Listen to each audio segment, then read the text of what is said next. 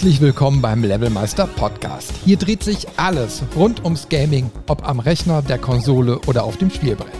Wir freuen uns, dass ihr eingeschaltet habt und wünschen euch viel Spaß mit der heutigen Episode.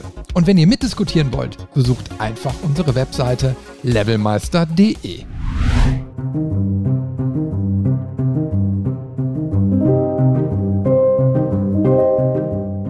Wenn es irgendwann mal heißt, die letzte Reise anzutreten, dann ist es vielleicht von Vorteil, wenn man einen Reiseberater wie Manny Calavera hat, der uns im Reich der Toten den richtigen Weg weist.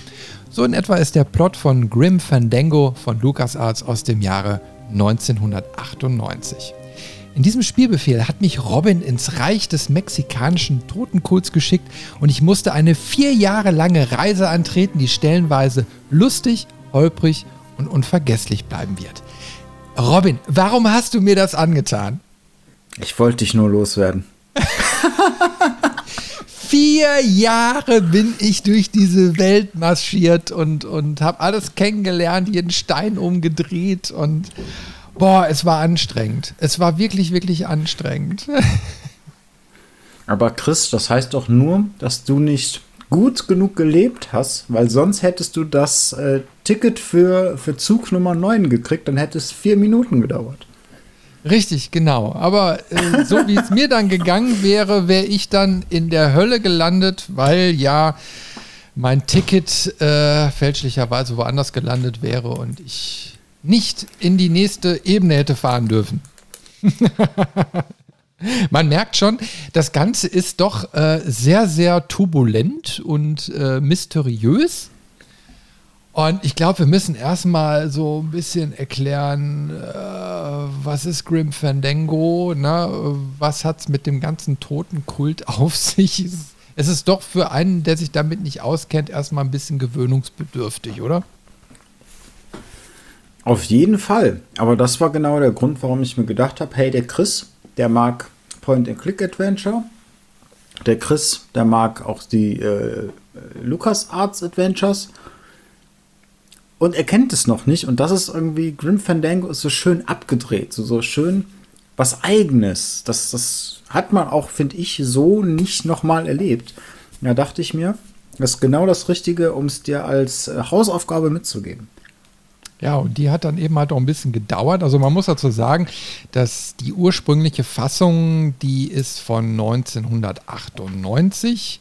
Ich habe jetzt das Remaster gespielt, äh, das 2014, nee, 2015 rauskam von Double Fine Productions. Und da haben sie eigentlich nicht viel gemacht. Eigentlich haben sie nur ein bisschen an der Steuerung rumgefrickelt und äh, die äh, Spielerfiguren neu gerendert aber die Hintergründe sind gleich geblieben. naja, ähm, aber okay, diese Version habe ich gespielt und dann kann man eigentlich dazu sagen, so dass das Intro ist im Endeffekt, man, man schlüpft in die Rolle von Manny Calavera, äh, der in Form des, des Todes, to, ja, des, des, Todes, so wie man klassisch kennt, mit äh, Sense und äh, Robe, ähm, ja, mhm. Leute aus also verstorbene Leute ins Reich der Toten rüberholt. Ähm, zurück im Reich der, der, der Toten zieht er seine Robe aber aus und ist dann quasi in seinem Büro und versucht Leute auf dem Weg durchs Totenreich irgendwie äh, Tickets zu verkaufen.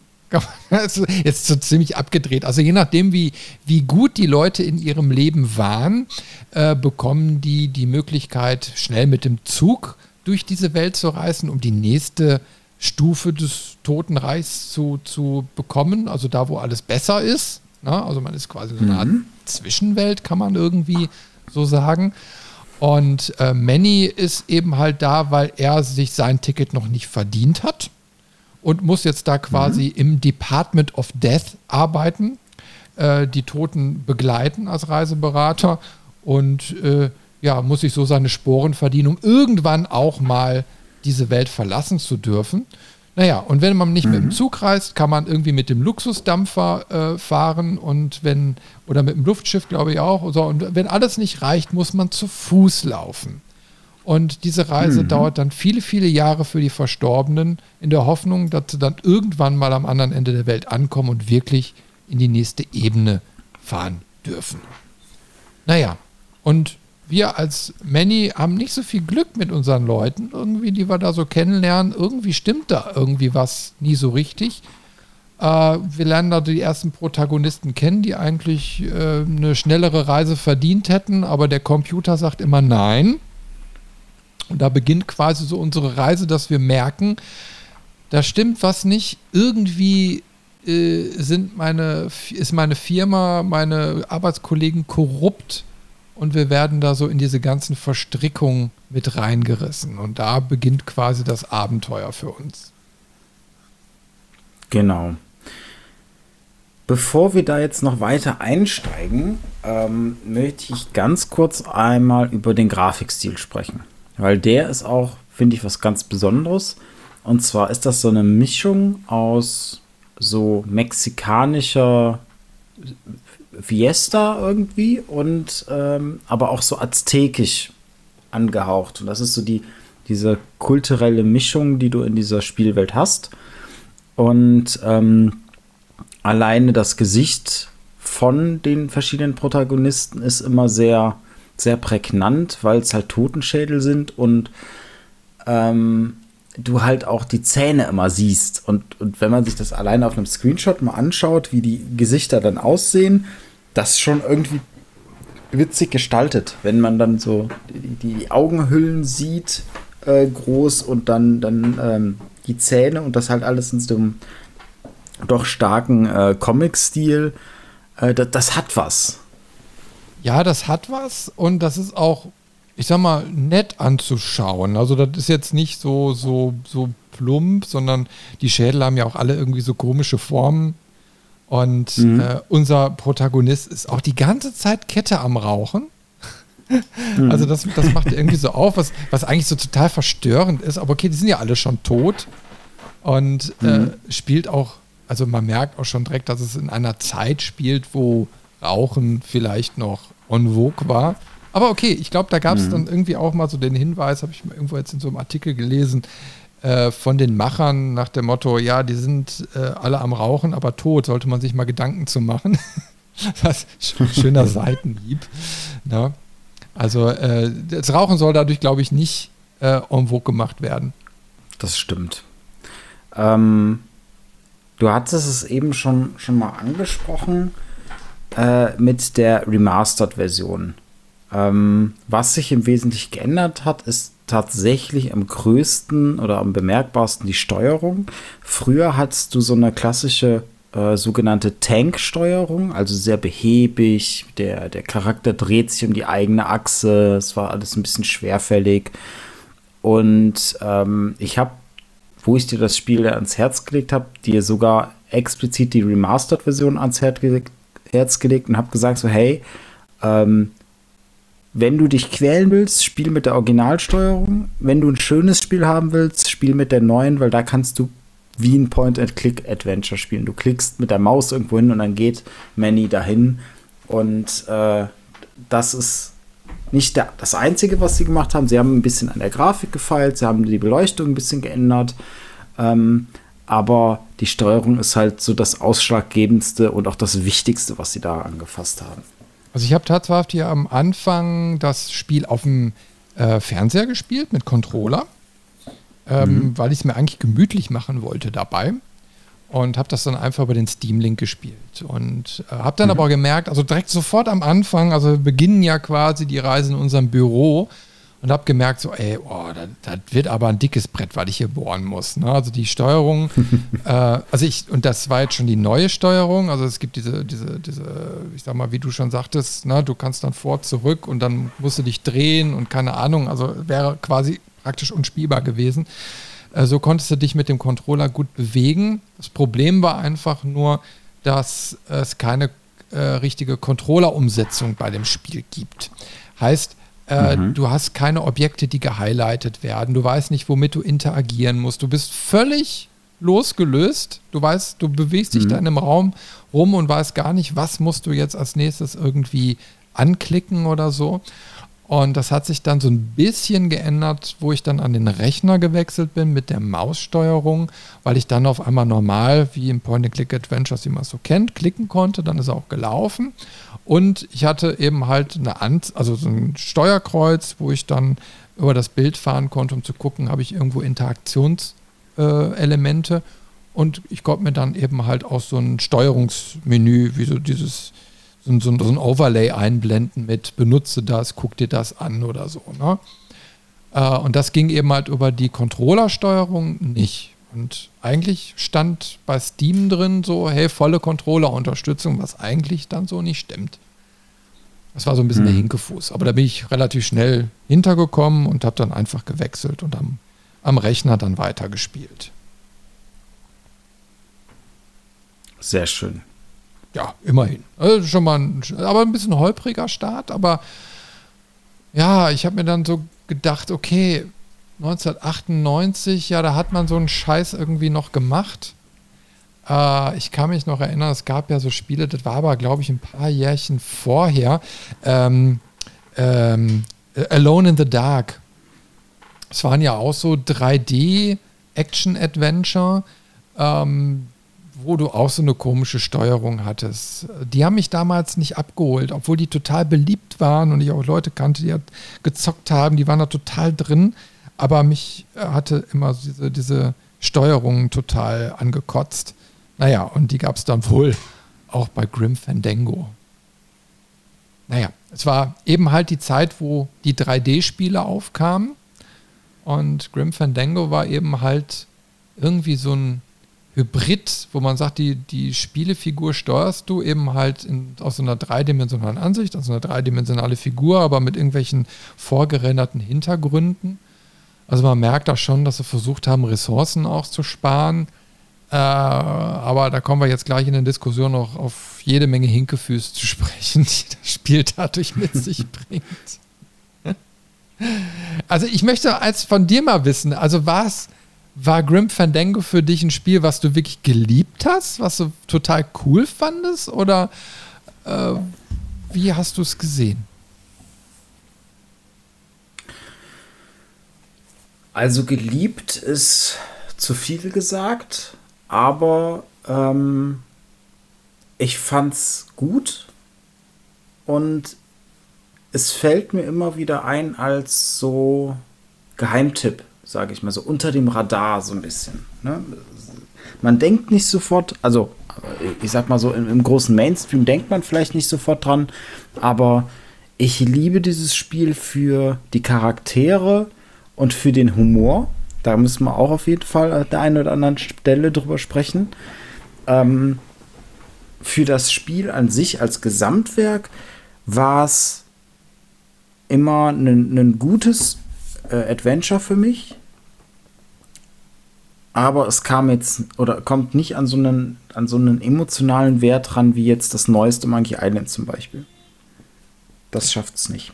Nee, also ich habe irgendwo gelesen, also äh, leitender Entwickler war Tim Schafer, also jemanden, den man mhm. eben halt bis heute noch sehr, sehr gut kennt.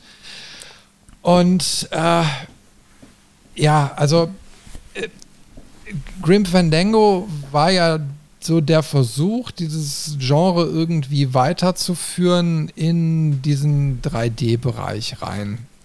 So, und das hat wohl damals nicht so ganz gut funktioniert. Äh, und war, glaube ich, auch das letzte Adventure, was, was LucasArts rausgebracht hat, wenn ich das jetzt irgendwie richtig im Kopf behalten habe. Äh, also was auch schon so ein bisschen äh, so, so widerspiegelt, wie die Zeit damals war. Man hat versucht, was neu zu machen von einer Sache, die eigentlich gut etabliert war. Ähm, aber so richtig warm geworden sind auch viele damit nicht. Weil, also man hätte einfach damals schon die Steuerung anders machen können. Das verstehe ich eigentlich ehrlich gesagt nicht. Also 3D war jetzt 1998, selbst wenn sie jetzt zwei Jahre vorher mit der Entwicklung angefangen haben, war es noch nicht so neu, dass man nicht schon die Steuerung hätte anders machen können. Also das unterstelle ich jetzt einfach mal. Äh, aber die sind auch einfach mal einen anderen Weg gegangen und äh, naja, also äh, ich muss sagen, es wäre jetzt damals nicht ein Spiel gewesen, was jetzt unbedingt auf meiner Wunschliste gelandet wäre, wenn ich es auf dem Schirm gehabt hätte. Äh, beziehungsweise, ja, also selbst, selbst so heute, also jetzt habe ich es ja nun mal, mal durchgespielt auf deinen Rat hin. Aber ich würde es jetzt nicht unter die klassischen Point-and-Click-Adventure fassen, so wie ich sie jetzt kenne. Es ist so ein bisschen outstanding. Ja, es hat auch seine Reize, es hat aber auch, es macht sehr, sehr viel falsch. Und also ich kann, kann Kritiken um das Spiel auch sehr, sehr gut nachvollziehen, aber da kommen wir gleich noch im Detail drauf zu sprechen, weil die Story ist, ist gut, die Charaktere sind gut, der Humor ist super. Äh, aber trotzdem gibt es da auch ganz, ganz viele Hürden, die einfach äh, nicht umschifft wurden. Ja, dann lass uns doch am besten direkt einsteigen. Ähm, und dann kommen wir nach und nach zu den Punkten, wo wir hitzig diskutieren können. ja, womit steigen wir denn äh, am besten ein? Was, was wäre dir am liebsten? Wir haben ja gerade schon über den Humor gesprochen. Ähm, und ich finde gerade am Anfang so die ersten Sequenzen, wenn man sich das Büro anschaut, wenn man mit der Sekretärin spricht, wenn man äh, unten am Rand dieses Festivals ist und auch in der Garage und dann so den ersten äh, Begleiter auch, auch trifft, da gibt es doch die, die ein oder anderen, ähm, ja, den, den einen oder anderen Spruch schon, wo man halt merkt, okay, das ist jetzt auch kein, kein Slapstick-Humor, kein klassischer, sondern das ist irgendwie passend für dieses Setting immer so, so leicht düsterer Humor oder so, so Humor, der auf Kosten von einem der Charaktere geht. Ähm, ich kann ja mal ein bisschen zusammenfassen, genau, wie, wie, ich so die ersten paar Minuten auch so, so empfunden habe und äh, wie das so gelaufen ist. Also, ähm, du startest ja in deinem Büro und äh, die erste Interaktion ist, dass du so eine Rohrpost irgendwie kriegst. Naja, du läufst dann erstmal ein bisschen so los und kommst dann auf den Gang und kommst dann mit der ersten Pro Protagonistin in Kontakt. Das ist quasi eine Sekretärin. Und mhm. da entwickelt sich dann ja so ein, so ein, so ein kleiner Smalltalk. Ne? Also sie fährt ihn so ein bisschen an ne? und er versucht immer so ein bisschen einen lockeren Spruch zu machen, aber sie sie kennt Manny schon in- und auswendig ne, und hat sich sein Bild über ihn so, so schon gebildet. Und das läuft also ganz klassisch ab, dass man so fertige Sätze wählen kann, die eingeblendet werden. Mhm. Ne? So läuft die Konversation dann eben halt so ab, das ist so ganz klassisch Point and Click. Äh, es gibt aber auch kein Links und kein Rechts. Die gehst du einfach alle mal durch, egal welche Reihenfolge. Und äh, dann ist irgendwann das Gespräch dann so abgeschlossen. Ja? Und ähm, dann gehst du weiter, du kannst das Gebäude erstmal so erkunden. Und ich, ich muss an der Stelle sagen, ich habe am Anfang schon direkt Probleme gehabt, mich zu orientieren. Also inhaltlich wie, wie optisch. Heißt, äh, ich wusste jetzt nicht, was muss ich denn jetzt genau machen? Also es gibt in dem Spiel keine To-Do-Liste oder mache eine genaue Ansage, mache jetzt dies, mache jetzt das, äh, sondern das musst du dir schon ein bisschen selbst erarbeiten. Und bei der mhm. Bewegung lernst du relativ schnell kennen, du hast diese ganz komischen Kameraperspektiven. Äh, so, und dann verstehst du aber auf einmal, dass du durchaus an, also verschiedene Wege aus dem Bild nehmen kannst, um wieder in ein anderes Bild zu gelangen. So, und das macht es dann doch ein bisschen schwierig, äh, so diese, diese äh, Kulisse so ein bisschen zu erkunden, äh, weil man auf einmal merkt, hey, ich bin die ganze Zeit an, an einem Raum vorbeigelaufen, weil ich einfach nicht wusste, dass der da existiert. Ja? Du hast den Fahrstuhl in die Garage verpasst. äh, ja, sagen wir mal so, es gibt ja nun mal zwei Fahrstühle direkt am Anfang. Der eine führt genau, in die Lobby und der andere mhm. führt in die Garage. Genau, und den linken, der in die Garage führt, den sieht man fast nicht. Da bin ich ja, genau. bei dir. So, und da steht auch nichts drüber. Der sagt dir auch nicht, wo die Reise dahin geht. Du bist da auf einmal, du weißt auch gar nicht, worum es da geht. Ne? Also du bist da sehr hilflos. Du hast keine Schilder, die dir richtig den Weg weisen oder, oder einen kleinen Pfeil oder Indikator, der dir irgendwie sagt, hey, hier, du hast jetzt diese vier Ausgänge aus dem Bild. Das gibt's nicht. Das musst du dir alles erarbeiten. Und naja, so dauert es dann auch ein bisschen, bis du dann auf die nächsten Charaktere irgendwie so stößt. Ähm, also man kann sagen, in den ersten 15 Minuten Spielzeit hat sich ergeben, dass ich gesagt habe, ich spiele dieses Spiel nur mit Komplettlösung. Und selbst mit der Komplettlösung habe ich es sehr, sehr schwer gehabt, da durchzukommen, weil ich einfach teilweise die Räume nicht gefunden habe. Na, nach dem Motto, geh da und dahin, dann hast du hinterher dann rausgekriegt. Also ich habe dann auch zwei Komplettlösungen gehabt und eine war ein bisschen genauer beschrieben, äh, die dann sagte, okay, äh, wo du dann lang gehen musst. Na, oder wo du auch mal einen Screenshot gesehen hast, in welche Richtung du da gehen musst. Naja, also das war auf jeden Fall so ein bisschen Hinkefuß.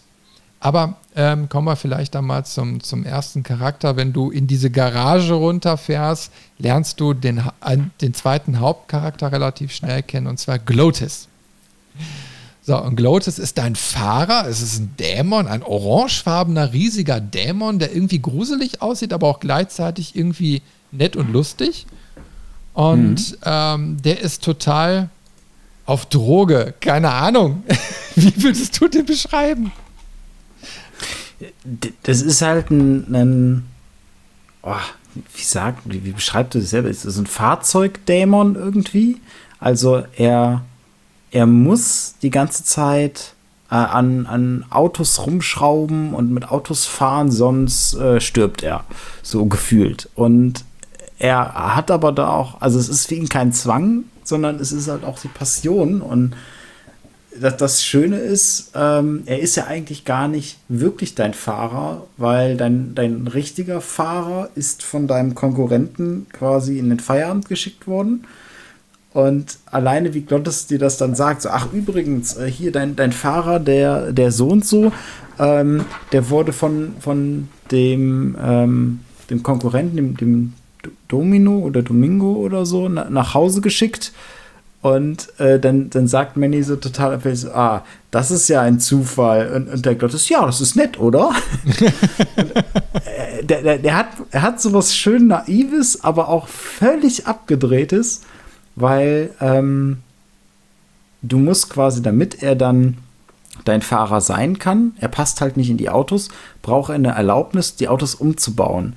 Und das ist so ein Element, das zieht sich durchs ganze Spiel und daran erkennt man aber auch genau das, was du meinst, ist ein bisschen abgedreht, weil meine Güte, was der mit dem Auto anstellt äh, im Laufe des Spiels, das ist verrückt. Ja, das ist, also das ist wirklich, das ist großartig. Also man stelle sich so eine typische schwarze, Simu äh, schwarze Limousine aus den 50er, 60ern irgendwie so vor. Ne? So ein riesiges mhm. amerikanisches. Schlachtschiff. Und äh, das Ding wird dann hinterher von Glotis aufgebohrt nach bester Fast and the Furious Money und ist hinterher ein Hot Rod. so mit offenem Motor, ne, tieferter Breite, also hinten große Räder, vorne ganz, ganz kleine. Und natürlich äh, kein Auspuff, sondern einfach nur Auslassrohre direkt am Motorblock. Und äh, das Ding sieht wahnsinnig aus. Naja, und äh, Glotis sitzt grundsätzlich am Steuer und äh, obwohl das Auto steht, fährt er es. Denn er macht dann immer so Bewegungen, so. Na, das, das ganze Spiel über. also man merkt, er ist wirklich so äh, der totale Auto- oder Masch äh, Motorfreak und äh, fühlt es nicht nur so, er ist es. Hm. Aber äh, manchmal geht, da, geht das dann doch ein bisschen wie diese Stelle, äh, wo er dieser Fahrgeräusche nachmacht, ging es mir dann doch ein bisschen auf den Zeiger. Es war dann so ein bisschen, bisschen drüber, äh, weil du bewegst dich jetzt, ich sag mal, er, er sitzt in dem Auto, du bewegst dich irgendwie durch die Screens durch und kommst immer wieder an ihm vorbei und immer wieder sitzt er dann da wie so ein Kleinkind und macht diese Geräusche nach.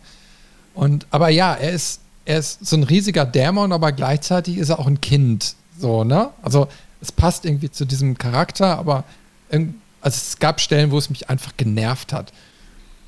Und aber es ist trotzdem ein sehr besonderer Charakter. Mhm. Ja, er overacted auch an, an der einen oder anderen Stelle ganz offensichtlich. Und äh, ich glaube, das ist so, so ein bisschen entweder man liebt es oder man hasst es. Ich glaube, es du hast wenig Chancen, da zu sitzen, dir das anzugucken und zu sagen, so, oh, das ist okay. ja, also ähm, sonst am Anfang trifft man natürlich auf ein paar Charaktere mehr. Also das, das Spiel wirft jetzt nicht mit ganz, ganz vielen Nebencharakteren um sich. Äh, am mhm. Anfang ist es so, dass du äh, zu dieser Parade gehen kannst. Das ist so ein so ein Element, wo sie irgendwie, glaube ich, auch diesen mexikanischen Totenkult äh, noch mal ein bisschen aufgeholt haben. Es gibt ja irgendwie mhm. diesen Tag der Toten. Ne? Also wir kennen mhm. das hier so mit diesen kostümierten bzw. geschminkten Gesichtern und so. Also viel mehr kennt man ja hier in Europa ja nicht. Aber das ist ja durchaus so ein Tag, wo dann auch die äh, Gräber und so besucht werden, ne, von, also von Familien. Äh, so ein bisschen haben sie das auch mal bei, bei dem ah, zweiten oder dritten Teil von Tomb der dritten Teil von Tomb Raider eingebaut, ne?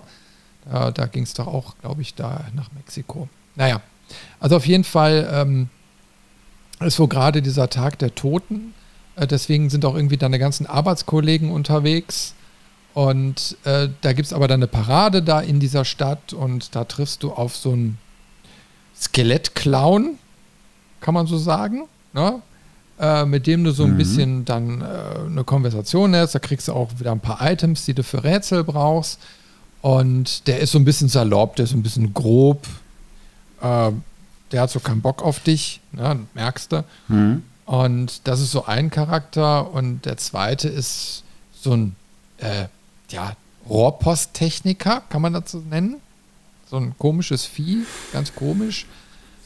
Mhm. Äh, den, mit dem habe ich eigentlich, den habe ich nur kurz gesehen, weil interagiert habe ich nicht großartig mit dem. Der gehörte zu einem Rätsel dazu und ich habe einfach nur das Rätsel gelöst. Äh, aber ich habe irgendwie auch keine Motivation gehabt, weil das so ein Brummelkopf irgendwie war. Also am Anfang, du, du triffst erstmal auf Brummelköpfe, außer auf äh, bei Glotis, der ist eben halt anders aber die, die Sekretärin ist so abweisend, äh, dann die anderen beiden Typen auch irgendwie erstmal so abweisend. Also du merkst irgendwie so, die Grundstimmung ist schon mal nicht so gut am Anfang. Ne? Also Manny ist ja eigentlich eher so die Frohnatur, ne? so, so der, der, der geht erstmal so offen irgendwie überall hin, ist irgendwie, hat eine gewisse Coolness, aber irgendwie kommt er damit auch schlecht bei den Leuten an. So kann man das doch zusammenfassen, oder?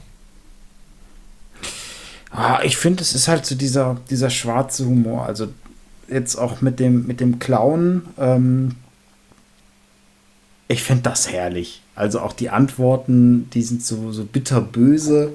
Äh, aber auf der anderen Seite ist es halt, es passt halt irgendwie in diesen Stil. Also man, man kriegt ja dann sogar einen, äh, oder man fordert ihn heraus, Luftballon-Tiere äh, zu zu machen.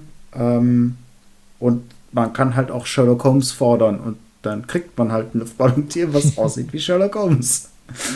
äh, also ist, ich, ich finde, es passt immer ganz gut und ähm, ich hatte gar nicht so das Gefühl, dass es so eine negative Stimmung hat irgendwie, weil wenn ich jetzt, jetzt so zurückdenke an sowas wie Monkey Island zum Beispiel in der Scamba, da wird man ja auch die ganze Zeit quasi nur angefahren und äh, nicht ernst genommen und so. Und ähnlich fand ich es hier eigentlich auch. Also auch so dieses Spiel mit der Sekretärin zum Beispiel, da fühlte ich mich so dran erinnert an äh, James Bond und die, die wie, wie hieß die Miss Sekretärin? Genau. Ne, es ging in diese Richtung, nur in einem in einer Welt, wo Miss Moneypenny kein Interesse an James Bond hat, aber James mhm. Bond ist trotzdem die ganze Zeit versucht. So, so in die Richtung. Und dann gibt es halt auch so, so stumpfe Witze, aber ich liebe sowas. So, wo er dann, dann irgendwie äh, sie fragt, ob er dann äh, den, den, Tack, äh, den, den Locher mal bedienen darf. Und dann sagt sie ja, tu, tu dir keinen Zwang und, dann drückt er zweimal und so. Und dann fängt sie direkt an, so, das tut, tut gut, die Aggression mal rauszulassen, richtig? das ist so schön herrlich. Ja, also wie gesagt, so, so, ah, da waren eben halt so, so, also nicht die Stellen, wo ich gesagt habe, wow, na, haut mich irgendwie so um. Also das war, so, ich habe, ich habe es so, so mitgenommen, aber ja, also hätte besser sein können. Sag ich dir ganz ehrlich. Also gerade so der Anfang hätte ich mir jetzt ein bisschen gewünscht, dass ich ein bisschen mehr in diese Welt reingesogen werde. Aber mhm. so an vielen Ecken und Kanten hat, hat, mir das da einfach so ein bisschen gefehlt. Aber wie gesagt, ich habe ich hab wirklich grundsätzlich so das Problem gehabt, dass ich immer wieder den Überblick über das Spiel verloren habe. Weil mhm. es einfach, ich sag, es ist einfach sehr kompliziert gebaut. Also ich habe es ja schon, jetzt schon ein paar Mal gesagt, du hast diese unendlich vielen Screens weil sie mhm. einfach, du merkst, 3D-Technik, ja, so und jetzt sind sie auf einmal inflationär mit den ganzen, ähm, ich sag mal, äh, Bildschirmen umgegangen. Also, dass du äh, dich irgendwie durchs Gebäude bewegst und vorher hast du, ich sag mal, bei einem klassischen Point-and-Click-Adventure hast du jetzt drei Räume gehabt. Ne? So, und äh, bei Grim Fandango ist auf einmal die doppelte Menge, obwohl es gar nicht nötig gewesen wäre, um diese Geschichte zu erzählen. So hast du dich immer durch irgendwelche Räume kompliziert bewegt, äh, mit unterschiedlichen Perspektiven und Winkeln und so weiter, so bis du dann irgendwo hingekommen bist. Und das hat mich immer wieder rausgerissen, sag ich dir ganz ehrlich. Es, hat, es war immer so, so es war, äh, es war zu viel für so ein Point-and-Click-Adventure. Und naja, also das, das, also das hat sich direkt von Anfang an irgendwie so ein bisschen gezogen und, und, und äh, ich habe mich da nicht gut beigefühlt. Hm. Na, und naja, also das ist jetzt eben erstmal so, so der Anfang. Ich hatte jetzt auch erstmal so gedacht, pass mal auf, mal gucken, wie sich das Spiel dann eben halt so entwickelt. Nur, wie ich schon, schon sagte, ich brauchte dann eben halt auch die Komplettlösung, um dann äh, voranzuschreiten, um, um einfach weiterzukommen. Ja, und du lernst ja dann, dann eben halt auch Glotis, wie gesagt, kennen und du machst die ersten Rätsel, du musst mit der Rohrpost was veranstalten, du musst auch in die reale Welt einmal rüberfahren, ne? ähm, mhm. weil du hast ja keinen Fahrer und Glotis übernimmt den Fahrerjob dann eben halt und muss dann noch irgendwie das Auto klar machen, das kriegst du alles irgendwie dann hin. Und dann geht es eben halt das erste Mal auch in die Echtwelt quasi rüber. Und dann ist es so, dass die Zeit quasi stillsteht. Das ist eigentlich, das ist ein sehr interessanter erzählerischer Kniff, den finde ich auch toll gemacht, dass du quasi da ankommst, du fährst mit dem Auto dahin und die Verstorbenen sind jetzt nicht einfach irgendwelche Leichen oder so, sondern die sind quasi in einem Kokon. Und mit deiner Sense öffnest du diesen Kokon und holst die Leute quasi als Skelett dann da raus. Also das ist so quasi der Übergang ins Totenreich, so wie er beschrieben wird. Das finde ich sehr, sehr gut gemacht, mhm. sehr atmosphärisch. Äh, hat ein bisschen was Melancholisches, also weil wie gesagt, der Rest der Zeit steht still, aber irgendwie, naja, also ist okay. Ne? Also das finde ich irgendwie, das passt. Und ähm, dann hast du eben halt so auch da wieder so Konversationen, wo ich dir dann auch schon so recht gebe, die sind dann irgendwie immer mit so einem Augenzwinkern, ne? wo, du, wo du schon sagst, ja, da ist irgendwie ein bisschen Humor mit bei, damit auch nicht diese melancholische Stimmung so total durchschlägt. Ne? Also das, das merkst du auch, will das Spiel gar nicht. Hm. Äh, außer an einer einzigen Stelle, aber da komme ich später zu. Aber ähm, das, das, das Spiel spielt mit, dem, mit der Thematik Tod, aber trotzdem eigentlich will es nicht, dass du da mit einem negativen Gefühl irgendwie umgehst. Deswegen ist auch alles relativ mhm. bunt und so gehalten. Und ein ganz wichtiger Punkt, äh, den haben wir noch gar nicht angesprochen, die, die ganzen Charaktere sind vertont. Und unser Manny, äh, der hat die Sprecherrolle von dem damaligen Alf-Sprecher. Und das fand ich so cool. Ne, der, der hat eben halt diese, diese Alf-Stimme und äh, eben halt den, diesen Wiedererkennungswert. Äh, mhm. Der ist einfach dann großartig und der hat auch so eine gewisse, einen gewissen Grundhumor, den er natürlich transportiert. Also ich finde, da haben sie wirklich genau, also den, bei den deutschen, bei der deutschen Synchronisation den richtigen Sprecher für den Manny genommen. Hm.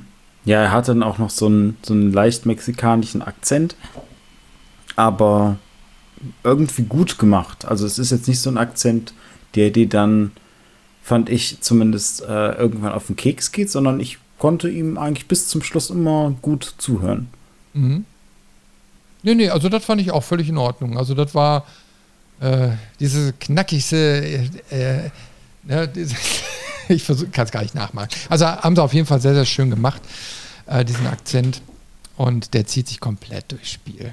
Herrlich. Und dann noch mit mhm. der Zigarette eben halt so in, in Kombination. Gibt ein schön, schönes Charakterbild ab. Wir sind ja dann vom, vom Geschehen her auch relativ zügig weg von, von diesem Bürogebäude. Und dann fängt das Spiel ja eigentlich erst an, so, ich nenne es mal kreativere Umgebung zu schaffen. Also es ist ja dann so, dass wir äh, auch äh, äh, am Ende quasi ein, äh, den Klienten finden, beziehungsweise die Klientin, ähm, der wir eigentlich ein super Ticket verkaufen möchten, ähm, wo der Computer dann wieder am Anfang schon sagt, das sagt so, nee, äh, die, die, kriegt nichts. Und du verstehst gar, also Manny versteht gar nicht, warum das so ist und kommt ihm irgendwie komisch vor und alles und ähm, dann ist er aber auch davon deprimiert und, und schickt äh, die, die Klientin, die Meche, dann auch irgendwie weg und äh, wird dann von seinem Chef her zitiert und der ist so sauer, dass er sie einfach wegschickt, weil sie sich dann zu Fuß auf den Weg macht, ähm, dass er Manny einsperrt. Und dann werden wir halt von einem, äh, von so einem Revolutionäranführer befreit und ab mit ihm fliehen wir dann quasi so aus der Stadt in seinen Unterschlupf und über den Unterschlupf kommen wir dann in äh, ein Waldgebiet und unser Ziel ist ab dann auch äh, Meche wieder einzuholen und sie quasi ja, also so, hundertprozentig kommt es an der Stelle noch nicht raus. Also ob wir sie jetzt retten wollen oder ob wir, ob wir sie zurückbringen wollen. Also wir wollen sie aber auf jeden Fall erstmal wieder einfangen. Und dann beginnt so ein bisschen die, die Jagd nach ihr ähm, die dann auch eine gewisse Zeit dauert und halt verschiedene Abschnitte auch ähm, durchgeht und wie ich finde auch ab dann kreativere Umgebungen schafft. Ja, also ich habe ja schon in der Einleitung gesagt, äh, ich habe eine vier Jahre lange Reise angetreten und das ist eben mal die Aufteilung von dem Spiel, weil jedes mhm. Kapitel mhm. umfasst ein Jahr oder sagen wir mal so, mhm. zwischen den Kapiteln vergeht immer grundsätzlich ein Jahr. Und äh, am Anfang lernen wir eben mal die wichtigsten Protagonisten kennen, also verschiedenste Charaktere, die uns dann hinterher nochmal begegnen. Und wie du schon sagst, so also im Endeffekt, wir haben rausgefunden, da ist irgendwie eine Verschwörung im Gange. Und äh, ja, wir haben unter anderem jetzt diese Frau da auf den Weg durch dieses Totenreich dann da geschickt und das wollen wir irgendwie wieder gerade biegen. Ja? Ich gebe dir mhm. da recht, so die ganze Motivation oder die Zielführung ist da nicht so ganz klar in dem Moment, so durch die, durch die Aussagen, aber okay, man geht den Weg.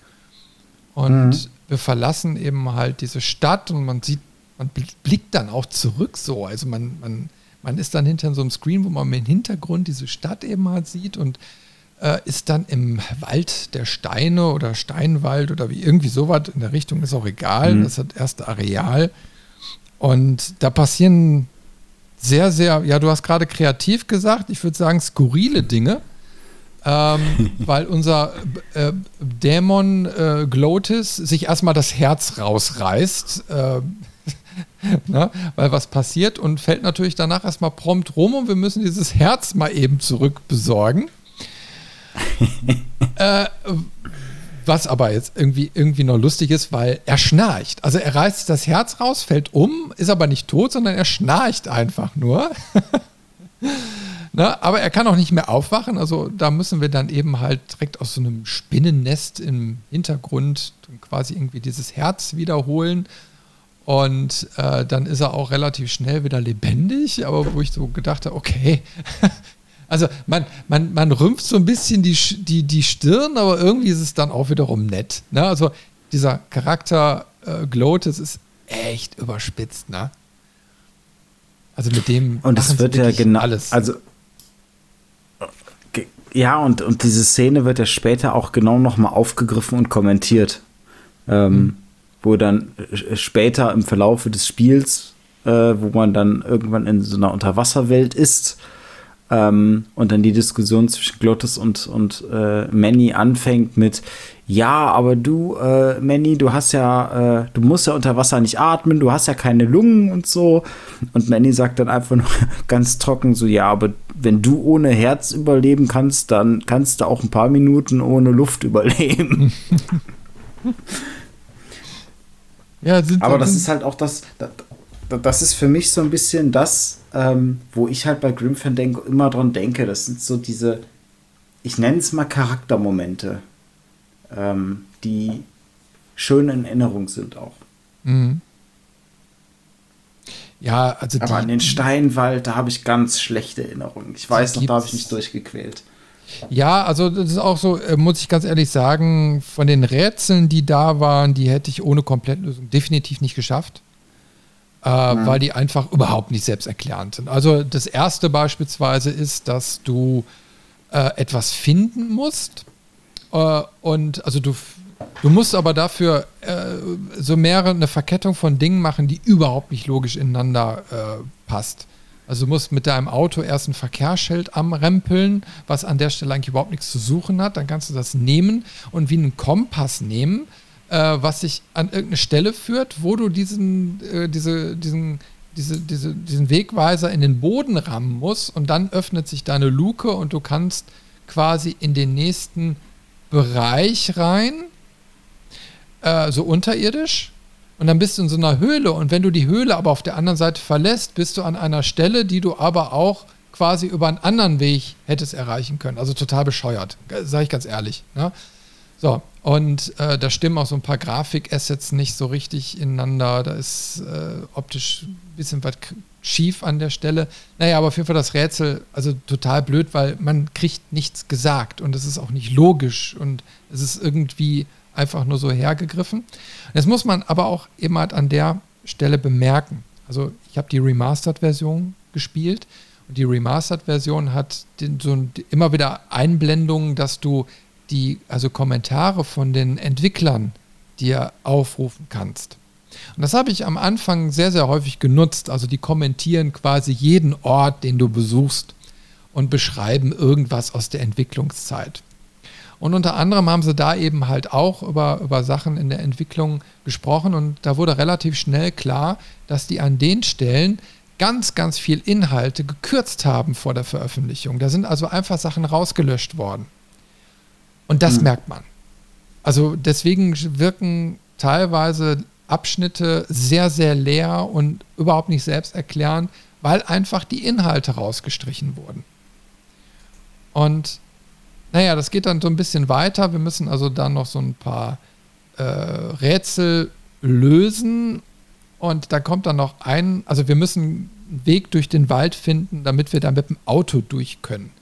So, und das Auto, was sich dann hinterher herausstellt, braucht dann ein Upgrade von Glotis. Na? So, und da musst du quasi da Bauteile für finden. Die findest du dann eben halt tatsächlich hinterher in diesem Levelabschnitt. Und dann musst du aber noch den Weg frei schaufeln, damit du auch mit dem Auto da quasi den Level verlassen kannst. Und dafür musst du Feuerbiber bekämpfen. Und das ist auch so eine Stelle, die so, also dieses Rätsel ist so, so wirklich, es ist scheiße. Es ist wirklich einfach nur scheiße. Weil du bekommst an einer Stelle einen ein ähm, Feuerlöscher und ähm, wenn du betrittst quasi diesen Levelabschnitt und dann siehst du, dass diese Feuerbiber auf dich zulaufen und mhm. dann kannst du das Bild aber verlassen zur linken Seite und kommst quasi ja in so ein, so ein, so ein Bildabschnitt, wo so ein, so ein kleines, also an, da ist unten quasi ein See und oben drüber ist so ein, so ein kleiner Vorsprung und wenn du da quasi in diesen, in diesen Bereich reinläufst, dann laufen die Biber dir nicht hinterher, sondern auf diesen Vorsprung. Und äh, wenn du das dann richtig machst, musst du quasi etwas in diesen See reinwerfen und dann versuchen die Biber hinterher zu springen. Und du musst dann im richtigen Moment den Feuerlöscher auslösen, äh, damit du die im Flug quasi löscht. dann sind die auch weg, mhm. weil du mhm. musst drei Stück von denen wegkriegen. und äh, dann kannst du erst die Passage mit dem Auto überqueren. Das Rätsel fand ich so unwahrscheinlich schlecht. Äh, vor allen Dingen war es so zeitintensiv. Es ist so ein, es ist so, wo du merkst, da musste jetzt irgendwie an der Uhr gedreht werden, dass du möglichst viel Spielzeit da generierst. Und das fand ich einfach ganz, ganz, ganz schlecht. Also vor allen Dingen, weil dieser Umgang mit diesem Feuerlöscher, äh, wie du den da anzuwenden hast, überhaupt nicht intuitiv ist. Also gar nicht, wo du sagst, geht. Na. Also da war ich sehr unzufrieden, muss ich sagen. Ja, das war auch mit der alten Steuerung noch schlimmer. Also, du hast da schon die, die mildere Version erlebt, aber selbst die ist nicht gut. Da bin ich, da bin ich bei dir. Ja, auf jeden Fall, äh, wenn wir da so durch sind, dann kommen wir quasi an ein, tja, äh, ein Diner, würde ich jetzt mal so sagen, ist es in dem Moment, ne, äh, mhm. den wir da besuchen. Und da ist erstmal Endstation, da treffen wir auch auf einen äh, ja, ersten alten Bekannten. Und äh, ja, sagen wir mal so, da ist relativ schnell schon der erste Abschnitt, das erste Jahr rum. Und vielleicht können wir dann damit weitermachen, was dann quasi nach der Blende passiert. Oder hast du noch was ganz Wichtiges, was ich, was du noch da sagen möchtest? Ich finde das so faszinierend, wie trocken die Jahre da immer vergehen in dem Spiel, weil du kommst da an und äh, ich meine, Manny fragte noch irgendwie so, ja, ich, ich bräuchte eine Unterkunft. So, ja, was bist du denn bereit zu zahlen? So, ja, ich, ich habe kein Geld. Ja, dann wird es mal Zeit, dass du dir einen Job besorgst. Und dann kriegt er irgendwie einen Mob in die Hand gedrückt und dann steht da, äh, kannst du leicht da rauszoomen und dann so ein Jahr später. Und dann geht es halt ganz anders weiter. Und das ja. macht das Spiel irgendwie in jedem Kapitel über, Überschritt. Das ist immer so immer, du kommst irgendwo an und dann vergeht erstmal ein Jahr. Richtig. Und du hast es gerade so schön gesagt, so es, du spielst quasi so, es ist die Umgebung, es ist alles irgendwie so ein bisschen trocken. Und mhm. Dann, also wie gesagt, also das, das, das Jahr wechselt, ein Jahr später und bums, diese komplette Insel hat sich irgendwie so verwandelt. Du bist auf einmal Chef von einem Casino, ne? Äh, du, du hast dich quasi in dem Jahr hochgearbeitet. Glotis ist Pianist geworden. Du hast äh, da dein eigenes Etablissement gegründet und und und. Äh, und du sitzt dann und denkst so, what the fuck? Äh, was, wa, wa, was, warum, wieso? Na, du stehst ja erstmal wie Ochs vor dem Berg, ne? Äh, und verstehst gar nicht, wa warum dieser Sprung so riesig ist. Und hinterher denkst du nur, okay, Manny ist ein verdammt guter Geschäftsmann, dass er das irgendwie so hinkriegt, aber es ist so ein totaler Bruch in dem Moment. Ne? Also du, du verlässt quasi deine Arbeit, um so ein Korruptionsding da aufzuwuseln äh, und, und, und machst dann irgendwie so ein Jahr Pause an, einem, an einer Stelle. Also du lässt dir, du lässt dir auf einmal unendlich viel Zeit und gründest erstmal so ein Casino. Und das ist so, so irgendwie lustig, irgendwie ein totaler Bruch und lässt, hinterlässt sich erstmal mit Fragezeichen über dem Kopf.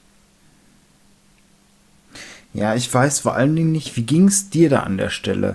Ich habe beim ersten Mal durchspielen an der Stelle noch gar nicht so richtig verstanden, dass wir da mit Absicht ein Jahr warten, weil äh, Meche noch auf dem Weg dahin ist. Wir waren quasi viel schneller als sie. Ja, nee, also das kommt da auch an der Stelle noch überhaupt nicht rüber. Klar, das ist damit resultiert quasi alles hinterher dadurch, dass dieser Weg durch die Totenwelt, je nachdem, welchen Weg du nimmst, eben halt sehr, sehr lang ist. Und die mutmaßen ja auch, ne? Also wer wo, welchen Weg irgendwie nimmt und dafür eine gewisse Zeit braucht. Und, aber das wird nicht klar. Überhaupt nicht. Also du, du, du siehst halt eben halt, also das Spiel ist ja auch nicht weich erzählt, sondern du hast diese Stufen, diese Ecken und Kanten. Es ist dann auf mhm. einmal erstmal so. Und deswegen meine ich ja, da erzählerisch ist es dann sehr bockig und, und hinterlässt bei dir eben halt Fragezeichen. Das ist dann manchmal ein bisschen, ein bisschen schade. Dann sind wir jetzt halt auch wieder in dieser komplett für uns unbekannten Umgebung und dann fängt es im Prinzip wieder ja so ein bisschen wie von vorne an, weil wir dann erstmal wieder alles entdecken müssen und rausfinden müssen. Und das ist auch jetzt das erste Gebiet, ähm, wo man so ein bisschen auch zu kämpfen hat, tatsächlich, weil es ein ziemlich großes Gebiet ist. Es ist riesig. Und es dauert, bis man, also es, es dauert wirklich, bis man sich da zurechtfindet. Also, äh, ja, also es ist, es ist schon praktisch unmöglich. Also, äh, ich habe ja eben schon gesagt, äh, dass du äh, immer damit zu kämpfen hast, dass es eigentlich viel zu viele Screens gibt in dem Spiel und dass es da nochmal pluralisiert, weil du hast dann auch noch verschiedene Ebenen. Ne? Also du hast, du hast quasi äh, ganz unterschiedliche Orte, ähm, die, du, die du besuchst, die wiederum äh, also ich habe ja schon beschrieben, diese Ausstiegspunkte aus den einzelnen Screens, die, die Laufwege, die musst du dir erstmal erarbeiten. Und du hast echt erstmal ganz, mhm. ganz viel damit zu tun, die Levelarchitektur zu verstehen. Und die ist wirklich mies. Also ich verstehe auch teilweise nicht, warum sie die so gemacht haben, weil äh, das hätte man alles viel geschmeidiger machen können. Du musst teilweise mit dem Fahrstuhl fahren, dann hast du Treppen dazwischen, dann hast du irgendwelche Verwinklungen, wo du dir einfach nur so denkst, warum? Also wer hat diese, dieses, dieses, diesen, dieses Level-Konzept abgenickt? Weil du hättest das viel flacher designen können, mit viel klareren Laufwegen, so wie man es von Point and Click ja gewöhnt ist. Aber dieser Level ist so extrem verschachtelt und dann kannst du noch in die Gebäude reingehen und in den Gebäuden hast du dann auch noch mal verschiedenste Orte, wo was passiert. Und äh, da verlierst du dich komplett drin. Obwohl sie, da muss man jetzt aber auch zugute sagen, das Setting ist toll. Also diese, diese Insel, diese, diese ganze Machart, dann hast du ein Casino, dann hast du ein Café, äh, du hast diese Revolution-Einflüsse äh, und so, ne? Du hast, ähm, ja, okay, die haben es ein bisschen rausgerissen. Du hast Arbeiterbienen. Da hast du auch so ein kleines Rätsel, ne? Und das sind quasi mhm. Bienencharaktere, wo ich mir echt so gedacht habe, wie passen die da rein? Ich weiß nicht, vielleicht gehören die irgendwie zu dem Totenkult mit, keine Ahnung. Ich kann sie überhaupt nicht einsortieren. Die fand ich doof. Ne? Die musste auch so ein bisschen da anzetteln damit die da äh, so, so, so, so, eine Gewerkschaft gründen wollen. Das ist dann eben halt so ein Rätsel. Naja, aber äh, das fand ich so deplatziert, komplett. Und naja, es ist so, es ist einfach, es erschlägt dich. Und die Rätsel, die da drin sind, sind noch schlimmer als in dem vorherigen Teil. Äh, also da, da hat es mich teilweise komplett verlassen, weil ich die, die, die du weißt nicht, von wa warum du zum Punkt A, zum Punkt B, zum Punkt C musst. Also das wird dir schon mal nicht gesagt. Du weißt nicht, wie die Rätsel aufeinander eingestimmt sind. Und äh, dann sind die Rätsel teilweise auch nicht logisch im Aufbau. Ja? Äh, und sehr kleinteilig. Also wenn du in die Komplettlösung reinguckst, dann sagt die dir, dass du so einen Zeitrahmen von 120 Minuten brauchst. Ne? Ja, die mhm. brauchst mhm. du mit der Komplettlösung. Ohne Komplettlösung würde ich jetzt mal sagen, dass da ein Ausstiegspunkt für 90 Prozent der Spieler ist. Das tut sich keiner mhm. an. Das hat sich auch damals keiner angetan. Also, weil einfach alles so kompliziert strukturiert ist. Es ist keine Linearität, nichts. Ich kann mich tatsächlich wenig dran erinnern, äh, aber ich vermute mal, dass ich auch mit einer Komplettlösung gespielt habe. Alleine, weil ich das bei, bei ich, ich mache es halt bei vielen äh, Point-and-Click-Adventuren, also auch sowas wie äh, die Depona-Reihe, da habe ich jetzt den ersten Teil, hatte ich mal angespielt und äh, ich habe da einfach nicht die Geduld für. Ich habe da auch, auch schnell, ich verliere da schnell die Lust, mich bei vielen Spielen einfach immer so, ähm, ich sag mal, durchzuklicken und auszuprobieren, weil es selten ähm, so ist, dass man gut nachvollziehen kann, wie man jetzt auf die Lösung kommt, sondern viel ist tatsächlich häufig auch so ein, so ein Ausprobieren. Mhm. Ich kann mal ein Beispiel noch bringen von, von einem Rätsel, Was so ein bisschen vielleicht darstellt, wie die aufgebaut sind. Also du musst, ähm, es gibt einen Aufzug. Ne? So. Mhm. Und ähm, der führt quasi in einen Weinkeller. Und du, es gibt jetzt ein Rätsel, dass du überhaupt erstmal schaffst, in diesen Weinkeller reinzukommen. Und dann bist du in diesem Weinkeller und dann kannst du wieder zurück in den Fahrstuhl. So, und in dem Fahrstuhl ist ein Gabel, nee, nein, Entschuldigung, also in dem Weinkeller ist ein, ein Gabelstapler. Und mit dem Gabelstapler kannst du jetzt in den Fahrstuhl reingehen. Und dann kannst du mit dem Fahrstuhl wieder rauf und runter fahren. So, und wenn, du musst genau aufpassen, da ist quasi, äh, du siehst, da ist ein Zwischengeschoss. Also beziehungsweise mir wäre jetzt überhaupt nicht aufgefallen, das ist mir dann durch die Komplettlösung dann aufgefallen, aber tatsächlich, wenn du dann darauf achtest, siehst du, dass der Fahrstuhl quasi eine Ebene auslässt und einfach weiter durchfährt. So, und jetzt mhm. hast du äh, die Tür von dem äh, Fahrstuhl ist geschlossen, du hast aber unten an zwei Stellen äh, hast du so Öffnungen so, und dann kannst du, na, das hört sich jetzt erstmal logisch an, aber du kannst dann mit dem Gabelstapler den so platzieren, äh, dass du mit den Zinken so leicht durch diese Öffnung kommst und dann verhakt er sich in diesen Zwischengeschoss und bleibt dann da stehen und dann kannst du Knöpfchen drücken, dann geht die Gabel nach oben und drückt quasi diesen Fahrstuhl dann so, dass du in diese Zwischenebene gelangst. Das hört sich verdammt logisch an, aber das Spiel sagt dir überhaupt nicht, äh, was du da machen musst. Also es gibt vorher den Hinweis, dass es da so einen versteckten Tresorraum gibt. Na, wer genau aufpasst, der, der kriegt das dann eben halt mit. Aber du weißt eben halt nicht, wo er liegt und so weiter. Und wenn du da überhaupt nicht drauf achtest, dann kriegst du überhaupt nicht mit, was du da zu tun hast. Ja, du verzweifelst da, hm. weil du hast ja auch kein Heinz-System gibt also nirgendwo eine Möglichkeit nachzugucken, äh, guck doch mal da oder na, hast du schon das und das gemacht? Das gibt es nicht. Das Spiel lässt dich da komplett äh, in Walter Flur stehen. Und weil du aber so viele Sachen quasi gleichzeitig erledigen kannst, weil du an vielen Stellen keine Linearität hast, sondern du musst einfach nur eine gewisse Anzahl von Rätseln schaffen, äh, bist du da auch völlig verloren.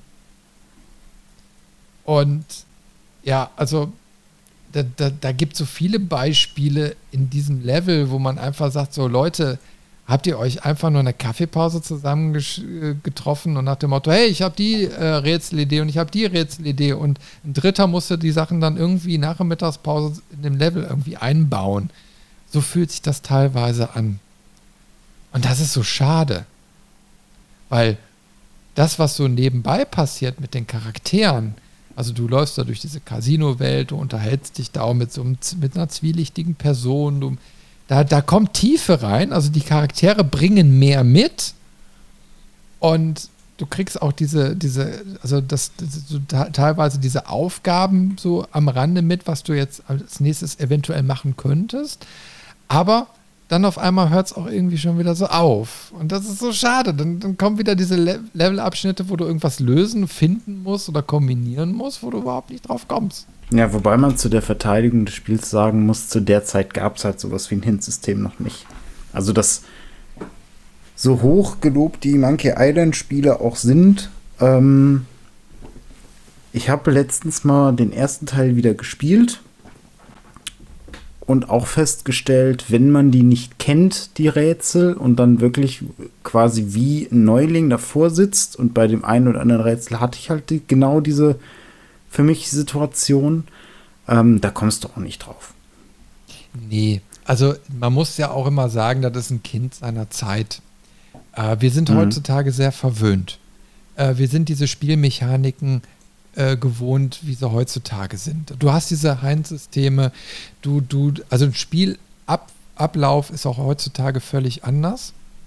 Und das ist aber so ein bisschen die Kritik, wo ich dann auch sage, wenn du einen Remaster machst von so einem alten Titel, der eben halt so viele äh, negative Sachen has, hat, dann hätte ich mir jetzt aber auch da ein Heinz-System oder so gewünscht oder irgendwelche äh, Marker, die dir zeigen, da liegt ein Objekt oder da kannst du den Screen verlassen oder so. Wenigstens subtil. Aber eigentlich gar nichts zu machen. Ich meine, äh, in einer der letzten Folgen haben wir ja zum Beispiel über Full Throttle gesprochen. Da haben sie ja zum Beispiel aus einem 4 zu 3 Titel, also von, von der Bildschirmgröße äh, äh, her, haben sie ja wenigstens dann einen 16 zu 9 Titel gemacht. Ja? Äh, jetzt bei Grim Fandango haben sie das alte 4 zu 3 Format einfach gelassen und links und rechts Balken eingeblendet. Ja? Also ja, da das stimmt so nicht. Du kannst es dir schon einstellen. Ja, du kannst zwei Sachen machen. Entweder hast du einen unscharfen Hintergrund oder du hast die Balken, aber du hast keinen 16 zu 9. 16 zu 9 konntest du aber einstellen.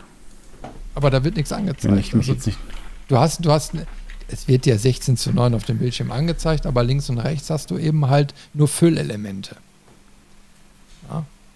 Deswegen, also da. Nee, also auch, also du, du kannst halt, ähm, also ja, sie haben jetzt, weil du einfach die, die äh, Hintergründe, die nicht neu zeichnen konntest, ähm, hast du halt die Möglichkeit, du kannst ein gestrecktes 16 zu 9, du kannst das Original 4 zu 3 mhm. oder du kannst 16 zu 9 mit den Rändern links und rechts. Ja. Das sind so die drei Optionen, die du hast. Naja, aber das ist eben halt nicht so elegant. Ja. Naja, aber wie gesagt, das ist so, so naja, da, da, da hätte ich mir doch ein bisschen mehr gewünscht. Ne? Vor allen Dingen, du hast da so viele Sachen. Ah, es ist, es ist zum Beispiel. Naja, da ist, da ist ein, ein Rätsel, da kriegst du irgendwann, also da siehst du ein Foto. So, und aus dem Foto musst du quasi drei Elemente, also kannst du drei Elemente rausziehen, die du zur Lösung für ein Rätsel brauchst. Und du hast aber gar keine Anhaltspunkte, dass da irgendwie, dass du das brauchst, vor allen Dingen in welcher Reihenfolge. Ne? Also du musst quasi eine Art Ticket drucken und dafür brauchst du dann eine Zahl, einen Tag und nochmal eine Zahl. Und diese, ähm, diese Parameter findest du in so einem Foto versteckt, wie so ein Wimmelbild. Oh, mhm. ich mir echt wieder gedacht habe, mein Gott, ey, wa warum? Also ich hatte in dem Moment auch schon gar keine Motivation, ich habe mir einfach das, die Lösung dann angeschaut und eingegeben und war froh, dass, dass ich dann einfach da äh, quasi das Rätsel gelöst hatte. Man muss wirklich sagen, selbst mit der Komplettlösung, mit der richtigen Abfolge der, der Lösungswege, war es teilweise trotzdem noch sehr holprig, die zu lösen, weil es dann doch nicht so immer war, wie es dann auch in, den, in der Komplettlösung drin stand. Äh, also da siehst du, dass selbst die Autoren sich davon ein bisschen schwer getan haben, das vernünftig zusammenzufassen. Und äh, ist schon, schon schade. Naja, aber wie gesagt, du hast eben halt auch Charaktere. Hm, da ist zum Beispiel, taucht da auch so ein weiblicher Charakter auf, so eine, ja, ich sage jetzt mal so eine Politesse, Zollbeamtin, keine Ahnung, ne, irgend so eine Uniformierte, die sich irgendwie total in Manny verguckt hat, anscheinend in mhm. diesem Jahr. Äh, aber du merkst das eben halt nur so, ein Manny lässt irgendwie so abblitzen immer wieder, der hat da null Interesse an ihr und äh, sie umgarnt ihn aber so richtig. Hm. Und auf der einen Seite ist das schön, auf der anderen Seite hast du ja keine, keine Charakterentwicklung ihrerseits. Irgendwie. Sie ist auf einmal irgendwie da. Und aus den Gesprächen kriegst du irgendwie so raus, dass in dem, in dem einen Jahr sich da irgendwie, dass sie sich da in ihn verguckt hat. Und das ist auch so wieder so schade. Das ist so, so, so vergeudet irgendwie. Naja, also du siehst, ich, ich tue ich tu mich da an vielen Stellen sehr, sehr schwer.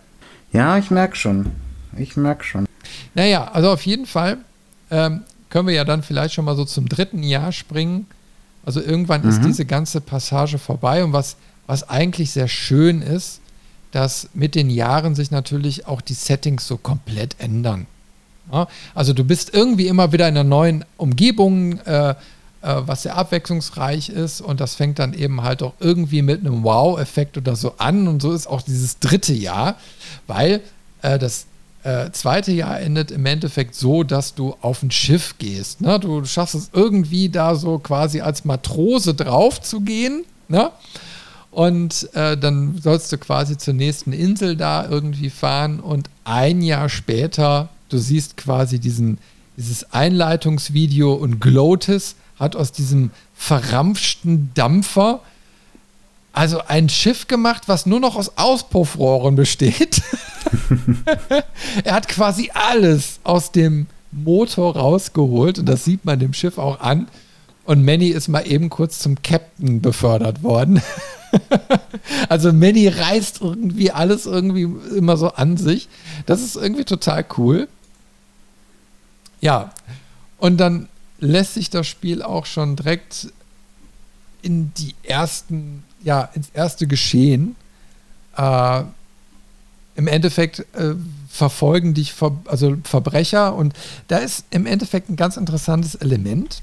Und zwar, ähm, du merkst, dass, also schon im zweiten Jahr, äh, Tote können in dieser Welt sterben. Mhm. Und das tun sie, indem sie quasi, also da gibt es so eine, so eine Art Blumenwaffe. Also die werden erschossen und äh, in dem Moment äh, blühen aber ganz viele Blumen auf denen und dann hinterher quasi werden die zu Staub.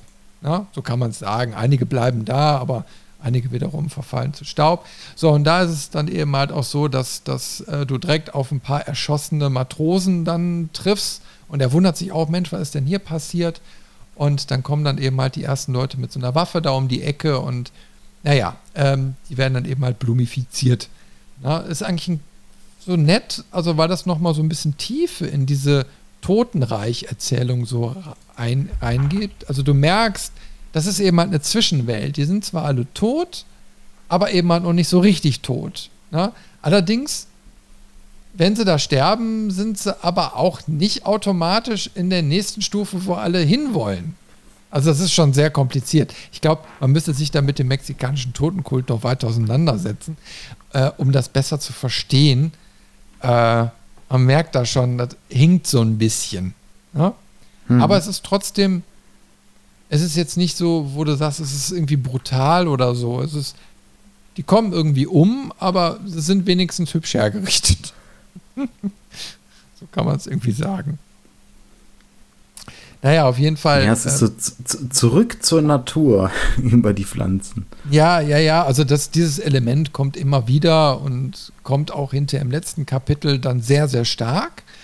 Äh, deswegen vermute ich mal, dass es mehr aus diesem mexikanischen Totenkult herauskommt. Aber ich kenne ihn nicht. Ich kann da jetzt nichts zu sagen. Ich habe auch jetzt nicht extra noch dazu recherchiert. Ähm, aber die haben da wohl sehr, sehr viele Elemente eingebaut und äh, ja, also ist auf jeden Fall optisch nett. Nur ist es dann eben halt so, äh, du kommst direkt innerhalb der ersten zwei Minuten direkt zum ersten großen Rätsel. Du wirst dann quasi unten in so einem Raum eingesperrt, beziehungsweise die Leute, die versuchen dich und Gloatis dann zu kriegen. Und äh, du sperrst dich dann ein und musst dann eben halt ein Rätsel lösen. Dann passiert aber was ganz, also was richtig Lustiges. Ne?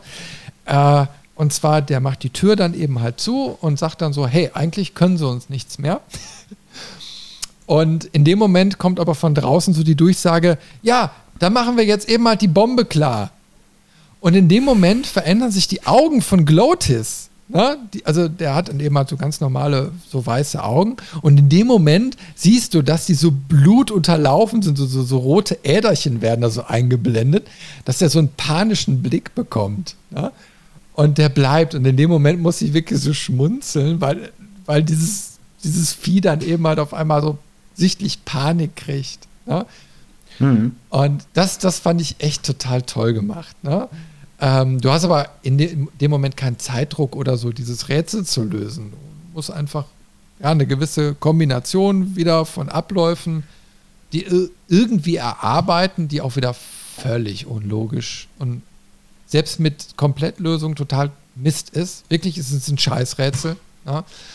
Äh, das Endresultat ist wiederum sehr, sehr schön, weil du musst einfach das komplette Schiff in zwei Teile teilen. Und naja, äh, wenn du es dann geschafft hast, dann fährt quasi, also diese, diese Typen sind hinter der Tür und in dem Moment, wenn das Rätsel ist, gelöst ist und die da durchkommen, ist dieses Schiff in zwei Teile geteilt und du fährst mit dem getunten Motor quasi den Leuten davon. Und das ist schon sehr, sehr lustig gemacht. Und äh, dann fährt das Schiff auch so ein Stückchen, du siehst es, ne, es wird dann so eingeblendet, bis es dann irgendwann nicht mehr fährt, stehen bleibt und stumpf mitten im Ozean untergeht. Und du denkst, das hätte eigentlich direkt von Anfang an passieren müssen. Aber nein, das passiert dann mitten im Ozean. Und dann bist du sofort im nächsten Rätsel. Ne? Also du, du bist dann auf dem Meeresgrund und Glote steht dann da erstmal so ganz ruhig vor sich hin. Und du stehst da auch und dann passiert erstmal nichts, bis dann irgendwann mal, also du musst irgendeine Aktion noch durch, äh, auslösen. Und dann kommt auf einmal ein Charakter an dir vorbeigelaufen. Und zwar einer, den du am Anfang kennengelernt hast. Und mhm. das ist so ein Typ, der hat dann auf einmal so eine Art Taucheranzug an und hat eine Laterne vor sich und läuft an dir vorbei und du musst mit ihm interagieren, damit er stehen bleibt. Und jetzt ist da aber leider, ich muss da leider ein bisschen länger ausholen, ich, gleich kommst du auch wieder zu Wort, Robin. aber ähm, da ist ein kleiner technischer Bug, äh, weil erst wenn du den dann angesprochen hast und eine gewisse Aktion passiert ist, dann merkst du, dass dieser, dieser Charakter eigentlich die ganze Zeit Lied trällert. Ne? Naja, und äh, das, das ist aber wie gesagt, normalerweise wäre das, glaube ich, von Anfang an. Und äh, er läuft immer im Kreis und das kapiert er nicht. Er ist quasi seit Jahren unterwegs, um quasi am anderen Ende dieser Welt anzukommen und kapiert gar nicht, dass er an dieser Stelle im, immer im Kreis läuft, weil im Hintergrund siehst du so einen kleinen Lichtfleck. Das wird auch hinterher aufgeklärt. Das ist irgendwie so eine Perle des Ozeans. Ne? Naja, und er geht aber davon aus, dass es der Mond ist, und mhm. er richtet sich die ganze Zeit nach dem Mond. Deswegen läuft er die ganze Zeit im Kreis. naja, und äh, du fühlst irgendwie mit diesem Charakter mit. Und ich mache das nochmal deutlich, weil ich im nächsten Kapitel nochmal auf diesen Charakter zu sprechen komme, weil der so eigentlich den größten Impact bei mir hinterlassen hat. Naja, auf jeden Fall, äh, er, er läuft dann eben, eben halt da äh, entlang und du musst dieses Rätsel lösen, schaffst es dann auch und äh, naja, also du musst diesen Typen opfern, um quasi dieses Rätsel an der nächsten Stelle zu lösen und äh, er wird dann quasi von so einem Riesenkraken verschleppt. Erstmal. Ne? Naja, ist also sehr, sehr skurril, dieser, dieser, dieses Level. Ähm, hat aber auch gar nicht so eine lange Dauer. Also da reden wir, ich habe ja eben gesagt, 120 Minuten hatte Teil 2. Äh, das dritte Jahr wird jetzt nur, mit, nur noch mit 75 Minuten angegeben. Ich glaube, ich bin jetzt mit der Komplettlösung da aber auch wesentlich schneller durchgekommen. Und mhm. naja, danach geht es erstmal wild weiter. Aber hast du erstmal was zu sagen, bevor ich hier einen Monolog weiterführe? Also ich finde es halt schön auch an der Stelle, ähm, das sieht man an dem Spiel auch ganz gut. Es ist eigentlich schon ziemlich derbe, was da passiert und auch ziemlich bösartig. Ne? Man opfert äh, diese Kreatur einfach, um weiterzukommen. Man, man, benimmt sich schon sehr egoistisch oder auch, äh, wenn, wenn, andere Charaktere sterben und so Sachen. Ähm, aber sie machen das immer mit so einem Augenzwinkern, mit so einem lockeren oder, auch sarkastischen Spruch und immer auf so eine auf so eine kindliche Art. Mhm. Das finde ich immer ganz, ganz äh, schön an der Stelle. Ja, also das ist eben halt auch bei diesem Charakter, der dann dieses Lied trällert, also ganz schrecklich, ich kann es auch nicht genau wiedergeben, aber ist so, äh, er hat diese Laterne vor sich, weil das die einzige Lichtquelle, die er hat. Und mhm. er läuft ja jetzt nun mal seit Jahren durch den Ozean und er besingt immer diese Laterne nach dem Motto, hier, das ist mein Licht, mein kleines Licht und dem laufe ich hinterher und jeder kann es sehen. Irgendwie so, ne? so ganz sonorisch. Und äh, es ist auf der einen Seite irgendwie so kindlich ne? und, und auf der anderen Seite irgendwie so ein bisschen nachvollziehbar. Ne? Äh, ja, äh, also man merkt, das Spiel kriegt auf einmal in diesem Kapitel schon wieder ein bisschen mehr Tiefe. Also im wahrsten Sinne mhm. des Wortes. Na, aber ich meine, es ist schon cool. Du, du, bist wieder in einem komplett anderen Setting. Du bist jetzt im Meer. Ähm, der nächste Abschnitt entführt dich an, an, an den Rand der Welt. Und das ist, finde ich, eigentlich ganz cool, dass die diese Totenwelt dann doch so ein bisschen mit einer Kontur versehen. Ähm, weil es ist wohl anscheinend wie so eine Art Scheibenwelt aufgebaut, also die am Ende dann eben halt einen Rand hat und da fällt das Wasser runter und da sollte man besser nicht runterfallen, weil sonst ist man im Nichts. Ne? So. Mhm. Und äh, wir stoßen da quasi auf so eine Insel, wo unser böser Widersacher sich dann auch verschanzt hat und sogar dann noch Kinderarbeit hat und, und, und auch äh, irgendwelche äh, Leute, die geprellt wurden. Na, ne? also wir kriegen ja immer mehr und mehr raus, dass quasi äh, so diese Tickets quasi geklaut wurden, womit die Leute eigentlich mhm. ins Totenreich hätten übergehen können. Und äh, naja, also diese Personen landen teilweise dann auch in Zwangsarbeit oder so. Ne? Das wird dann auch mit so einem Augenzwinkern gemacht, aber irgendwie wird es dann schon sehr böse. Ne? Also es mhm. ist schon, wo du merkst so, hm, die Thematik ändert sich jetzt gerade aber auch gewaltig. Und das ist dann schon so, wenn du jetzt bedenkst, dass dann viele Spieler bis dahin schon ausgestiegen sind, also einfach vielleicht die Hürde nicht äh, genommen haben des Spiels, dann, dann ist es so ein bisschen schade, weil jetzt auf einmal so das Spiel ein bisschen Drive aufnimmt. Also inhaltlich. Die Rätsel werden aber trotzdem nicht besser. Ich glaube, das ist eine sehr persönliche Sache. Ja. Also, ich, ich habe es zumindest echt nicht so, so krass in Erinnerung. Ich habe den, den Steinwald in Erinnerung negativ, aber äh, auch danach die, die Stadt, sag ich mal, den Hafen. Ähm, also äh, mag gut sein, dass, dass die Rätsel da an der einen oder anderen Stelle sehr seltsam sind oder, oder man äh, vielleicht einen, einen Tipp oder eine Komplettlösung braucht, aber ich habe es halt echt nicht so in Erinnerung. Das ist gerade so das. Äh, mhm. Ja, also ich sag mal jetzt, das dritte Jahr ist von den Rätseln her noch relativ moderat. Ne? Also das sind so ein paar Kombinationsrätsel, die du dann da lösen musst. Ähm, am Anfang kriegst du dann von, musst du eine Konversations, ja, das ist noch nicht mal als Rätsel lösen, sondern du musst einfach nur eine Konversation führen, dann kriegst du einen Gegenstand, den brauchst du an einer mhm. anderen Stelle dann eben halt wieder. Und äh, dann musst du so eine Tür mal öffnen, da ist so da ist ein bisschen Try and Error, aber das ist alles machbar. Und äh, dann kommt so eine blöde Geschichte, wo du einen Raum ja theoretisch fluten kannst, ähm, aber das Wasser läuft dann da irgendwie doch ein bisschen ab und dann äh, durch einen Kniff kriegst du dann, siehst du dann, wo quasi auf einer, also unter einer Platte Wasser wegläuft. Mhm. Ah, dann kannst du diese Platte zerstören. Das ist so ein bisschen Indiana Jones 3 mäßig. Ne? Ähm, aber irgendwie auch so ein bisschen, das hätte man ein bisschen besser irgendwie nochmal so machen können. Aber äh, also es wäre prinzipiell machbar. Ne? Also wenn du dich drauf einlässt, dann sind die, die Rätsel eigentlich ganz okay. Und äh, äh ja, beim letzten Rätsel, da, also es passiert folgendes: Glotis wird über den Rand der Insel geschubst ne, und ist mhm. erstmal vermeintlich weg. Ne, dass so dieses, dieses Drama, aber wie es eben halt so ist, er ist natürlich nicht weg, er ist auch nicht tot, sondern quasi am Rand ähm, des, des, äh, der Insel, kriegen wir hinterher raus, ist quasi ein Schiffswrack, wo er quasi drauf gelandet ist. Und wir holen dann hinterher quasi mit Equipment äh, dann äh, dieses Schiff wieder raus. Und da gibt es einen kleinen technischen Bug, äh, wo ich das mehrfach machen musste, bis es hinterher geklappt hat.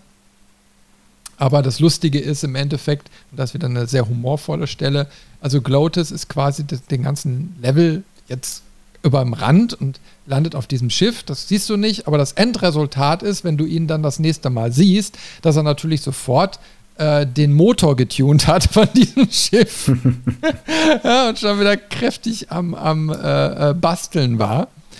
Und das ist so wirklich so, wo du denkst, oh Mann, Glotis, ne? Herrlich, typisch. Naja, auf jeden Fall schaffen wir es dann, dieses Schiff dann da zu bergen und damit natürlich auch Glotis und dann äh, geht auch quasi äh, das dritte Jahr zu Ende.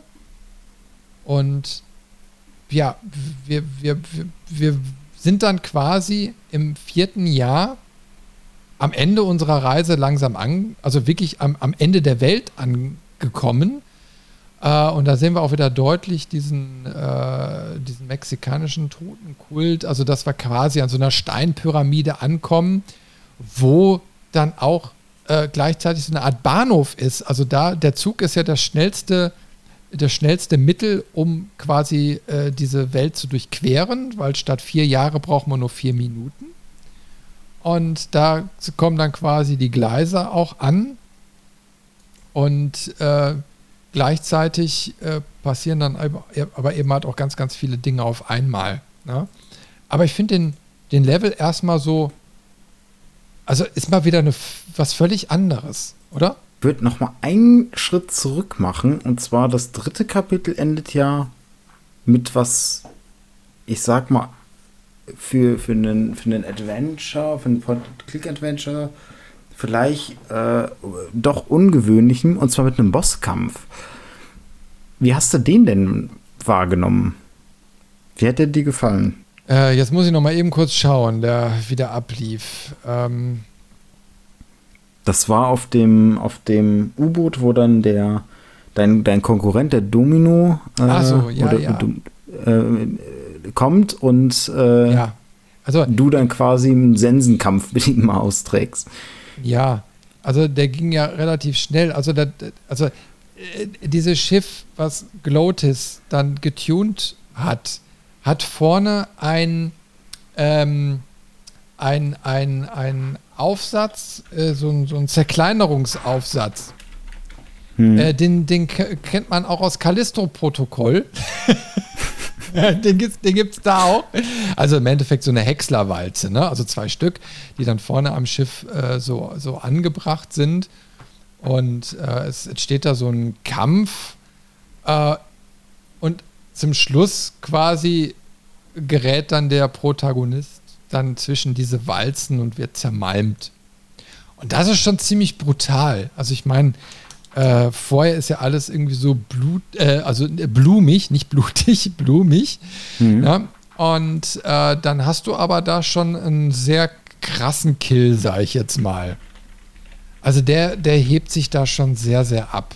Genau darauf wollte ich nämlich hinaus, weil das ist der einzige Tod in dem Spiel, der wirklich unzensiert, sage ich mal, ist an der Stelle. Mhm. Ähm, und das hat mich gewundert und ich habe auch nicht, äh, also wir, wir, haben bei so Spielen und äh, ja immer mal auch so, so im Hinterkopf, okay, vielleicht ging die Zeit am Ende aus, war es eine Budgetfrage und so weiter und so fort. Dann hast du auch eben schon mal erwähnt, ja, ähm, sie sagen in den Kommentaren auch schon, sie mussten viele Inhalte rauskürzen. Und diese Szene hat bei mir den Gedanken hinterlassen, dieses ganze, was ich eben noch so gelobt habe, dass das Spiel eigentlich sehr hart ist, aber das immer so ein bisschen kindlich und mit einem Augenzwinkern ähm, platziert diese Szene hat mir den Gedanken eingepflanzt, dass das ursprünglich gar nicht gedacht war, mhm. sondern dass das im Nachhinein kam und sie diese Szene vielleicht einfach nur vergessen haben. Ja, ich weiß nicht, ist immer so schwer zu sagen. Aber auf jeden Fall hebt sie sich deutlich ab. Aber gleichzeitig, mhm. der, der Level war ja auch so mit, mit diesen Zwangsarbeitern und so, ne? Da waren viele Elemente drin, wo schon, also die ein bisschen irgendwie auch drüber waren.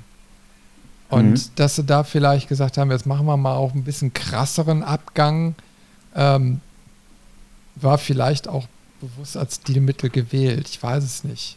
Aber ich meine, so, so gewisse Kaffeegespräche haben anscheinend gefehlt. Also ich würde ja, wenn ich jetzt so eine Story konzipiere, also klar, die Story wird normalerweise überhaupt erstmal komplett stehen, bevor ich überhaupt mhm. anfangen würde. Aber so diese kleinen Feinnivellierungen scheinen irgendwie nicht diskutiert worden zu sein.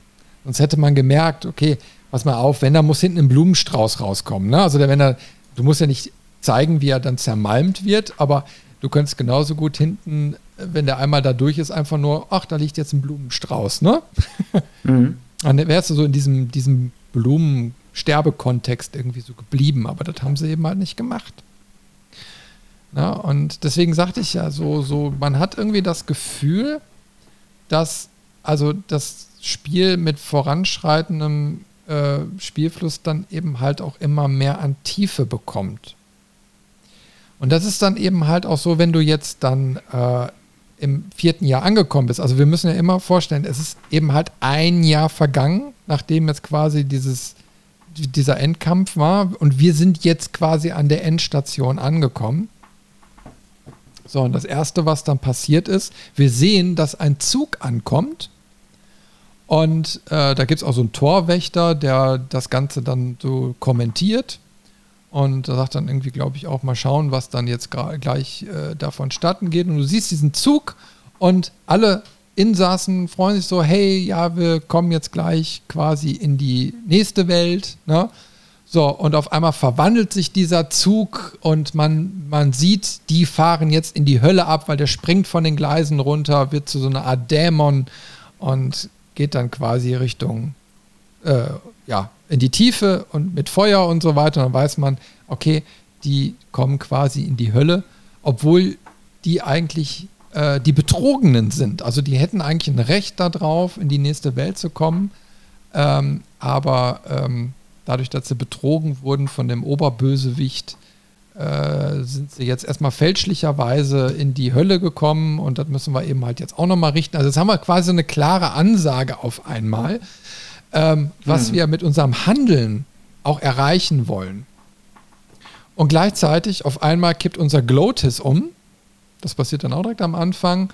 Und er liegt auf einmal im Sterben. Also wir kriegen auf einmal eine ganz andere Tiefe ins Spiel. Und in dem Zusammenhang möchte ich vielleicht auch mal äh, direkt die, die Stelle äh, dann erzählen, die mir am meisten dann im Kopf geblieben ist, weil du bist dann quasi an diesem Eingang zum, also der Wärter sagt dazu Wartebereich, also ein Bahnsteig kann man so quasi sagen. Mhm. Und du kannst in diesen Bahnsteig reingehen und der ist leer. Und wenn du hinten durchgehst, treffen wir wieder auf diesen Typen, den wir im Meer getroffen haben mit seiner Laterne. Und da passiert quasi für mich der, der bleibendste und krasseste Moment von dem ganzen Spiel. Äh, und zwar ist der völlig unspektakulär und das ist eine völlig persönliche Geschichte, die da jetzt gerade so abgeht. Aber ähm, du, du gehst auf ihn zu und, und er läuft, also er ist in so einem kleinen Wasserbecken und läuft immer im Kreis. Na? Ne? Und direkt neben ihm, also so schräg dahinter, ist quasi das Tor in die nächste Welt. Also er hat es quasi erreicht. Und du gehst mit ihm ins Gespräch und er sagt quasi, er macht jetzt nochmal so ein bisschen, so ein bisschen Training. Er weiß ja nicht, was ihn so, so in der nächsten Welt so er, äh, erwartet. Na? Das weiß nämlich mhm. keiner. Und aber er ist irgendwie so, er ist irgendwie so total ähm, locker. Also er, also er strahlt, äh, also in diesem Gespräch, was da geführt wird, irgendwie so, so, eine, so, eine, so, eine, so eine Leichtigkeit irgendwie aus nach vier Jahren, die er alleine durch diese Welt gelaufen ist. Also das wird so ein bisschen ja aufgebaut durch die Vorgeschichte. Und er hat nichts Besseres zu tun, als jetzt kurz vor Ende nochmal im Wasser im Kreis zu laufen. Und dieses Gespräch beendet sich dann relativ schnell und er läuft diese letzten paar Meter bis zu diesem Tor hin und fängt wieder seine Melodie an zu, äh, zu, zu singen. So diese kleine Laterne, ne, du bist vor mir und ich laufe hinter dir her. Irgendwie so dieses kindliche Lied. Ey, und ob du glaubst du nicht, in dem Moment stand mir fast das Pipi in den Augen. Weil ich habe so mit dem mitgefühlt, weil, also diese, diese, diese, diese, diese Zusammenfassung, dass diese kleine, kleine Person jetzt vier Jahre unterwegs war und nur mit sich beschäftigt war und quasi diese leichte Psychose jetzt dann gekriegt hat und dieses immer nur dieses Lied, ne, das war so sein, seine, äh, seine, seine treibende Kraft, ne, seine Motivation irgendwie, sein, sein Hoffnungsschimmer und so, ne. Und jetzt hat er es endlich geschafft, ne.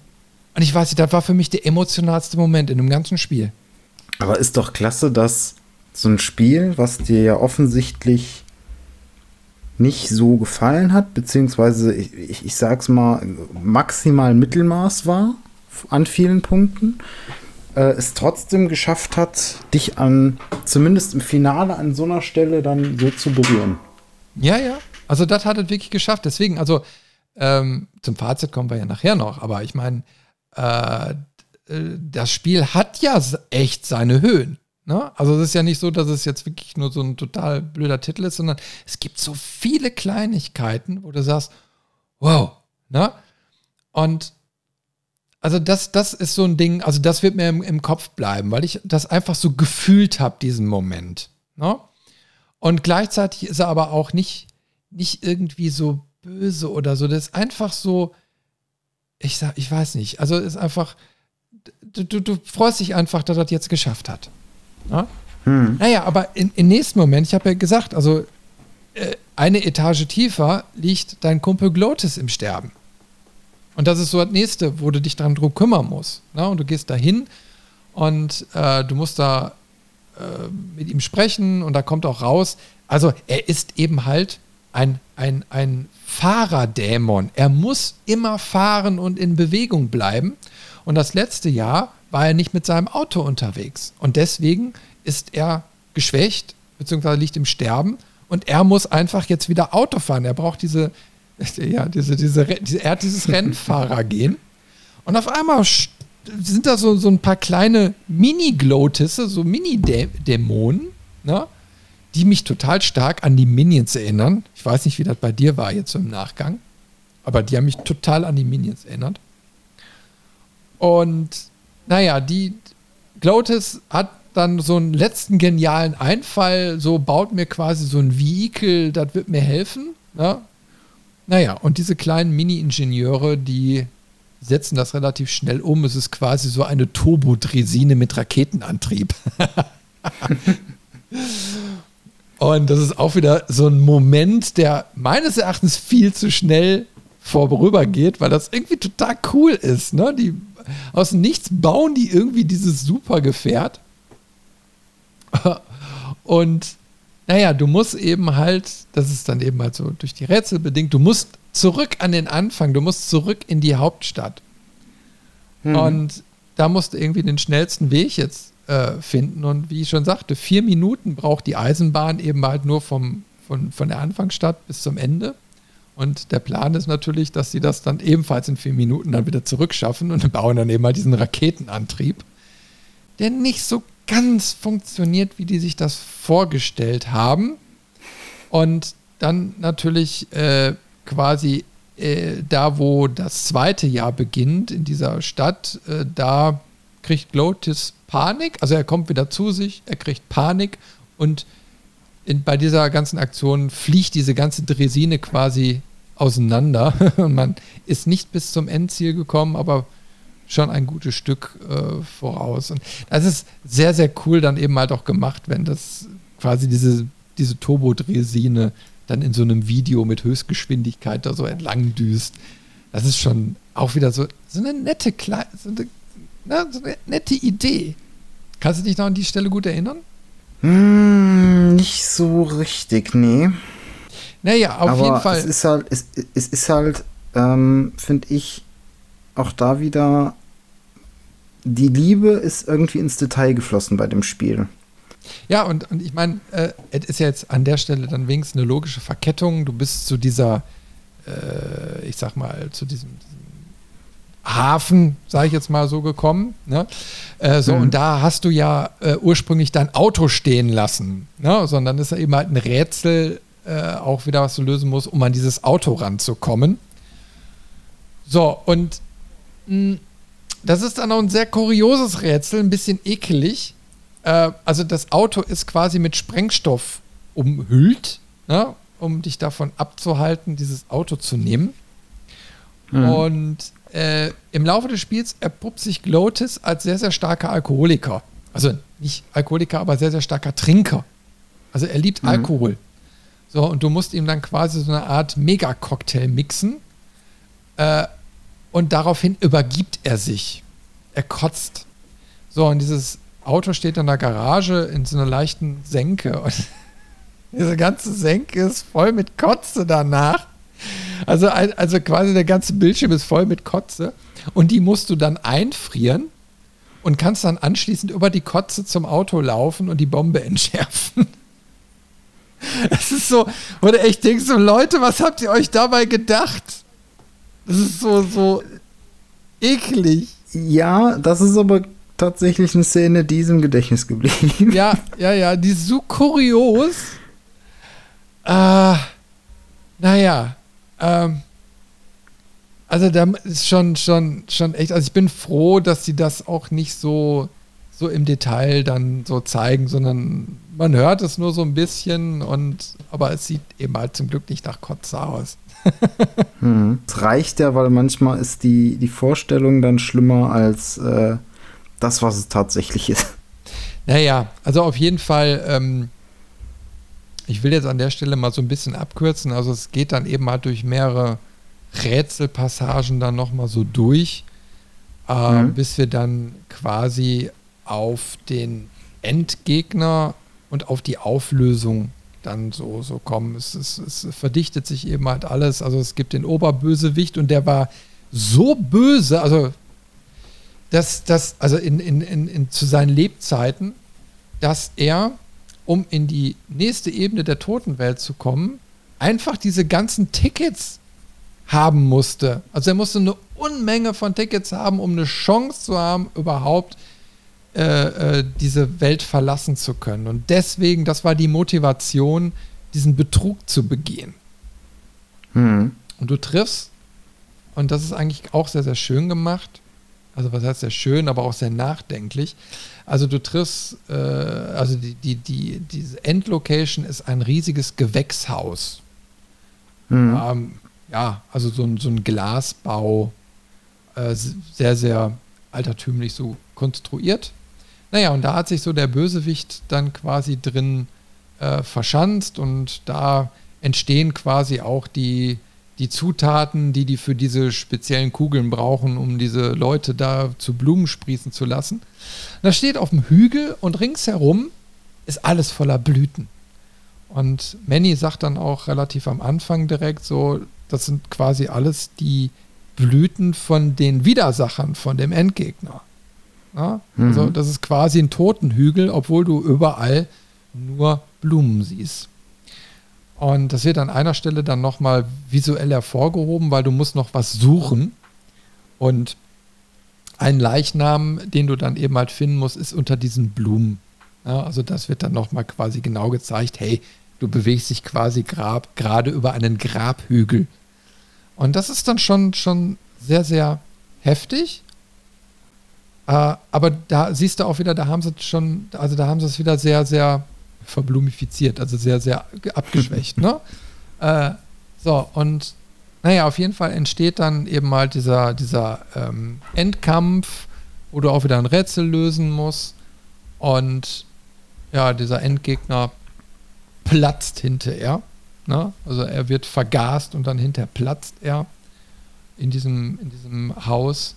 Und äh, du kommst mit deiner Geliebten zusammen, also diese, die, das haben wir ein bisschen aus den Augen verloren. Also die Frau, die du versuchst die ganze Zeit ähm, zu finden, die findest du auch hinterher. Äh, die findest du schon auf der, Moment, auf der Insel im, im dritten Akt. Und naja, auf jeden Fall bandelt sich so langsam ein bisschen was bei denen an. Ne? So, und ganz zum Schluss kommen die beiden dann auch endlich quasi zusammen. Und mhm. Vor allen Dingen, das ist dann eben halt so schön, ähm, also diese, diese Tickets, die der Typ dann eben halt veruntreut hat, die sind eigentlich in der Lage, ihren, ihren, ihren, äh, ja, wie sagt man so schön, also ihren, ihren, ihren Gast, ne, äh, zu finden. Also die schweben quasi so zu den, zu den Charakteren dann so hin. Und diese Frau kriegt natürlich ihr abhandendes Ticket wieder zurück und hat damit den Fahrschein und Passierschein in die nächste Welt. Und Manny bekommt auch einen.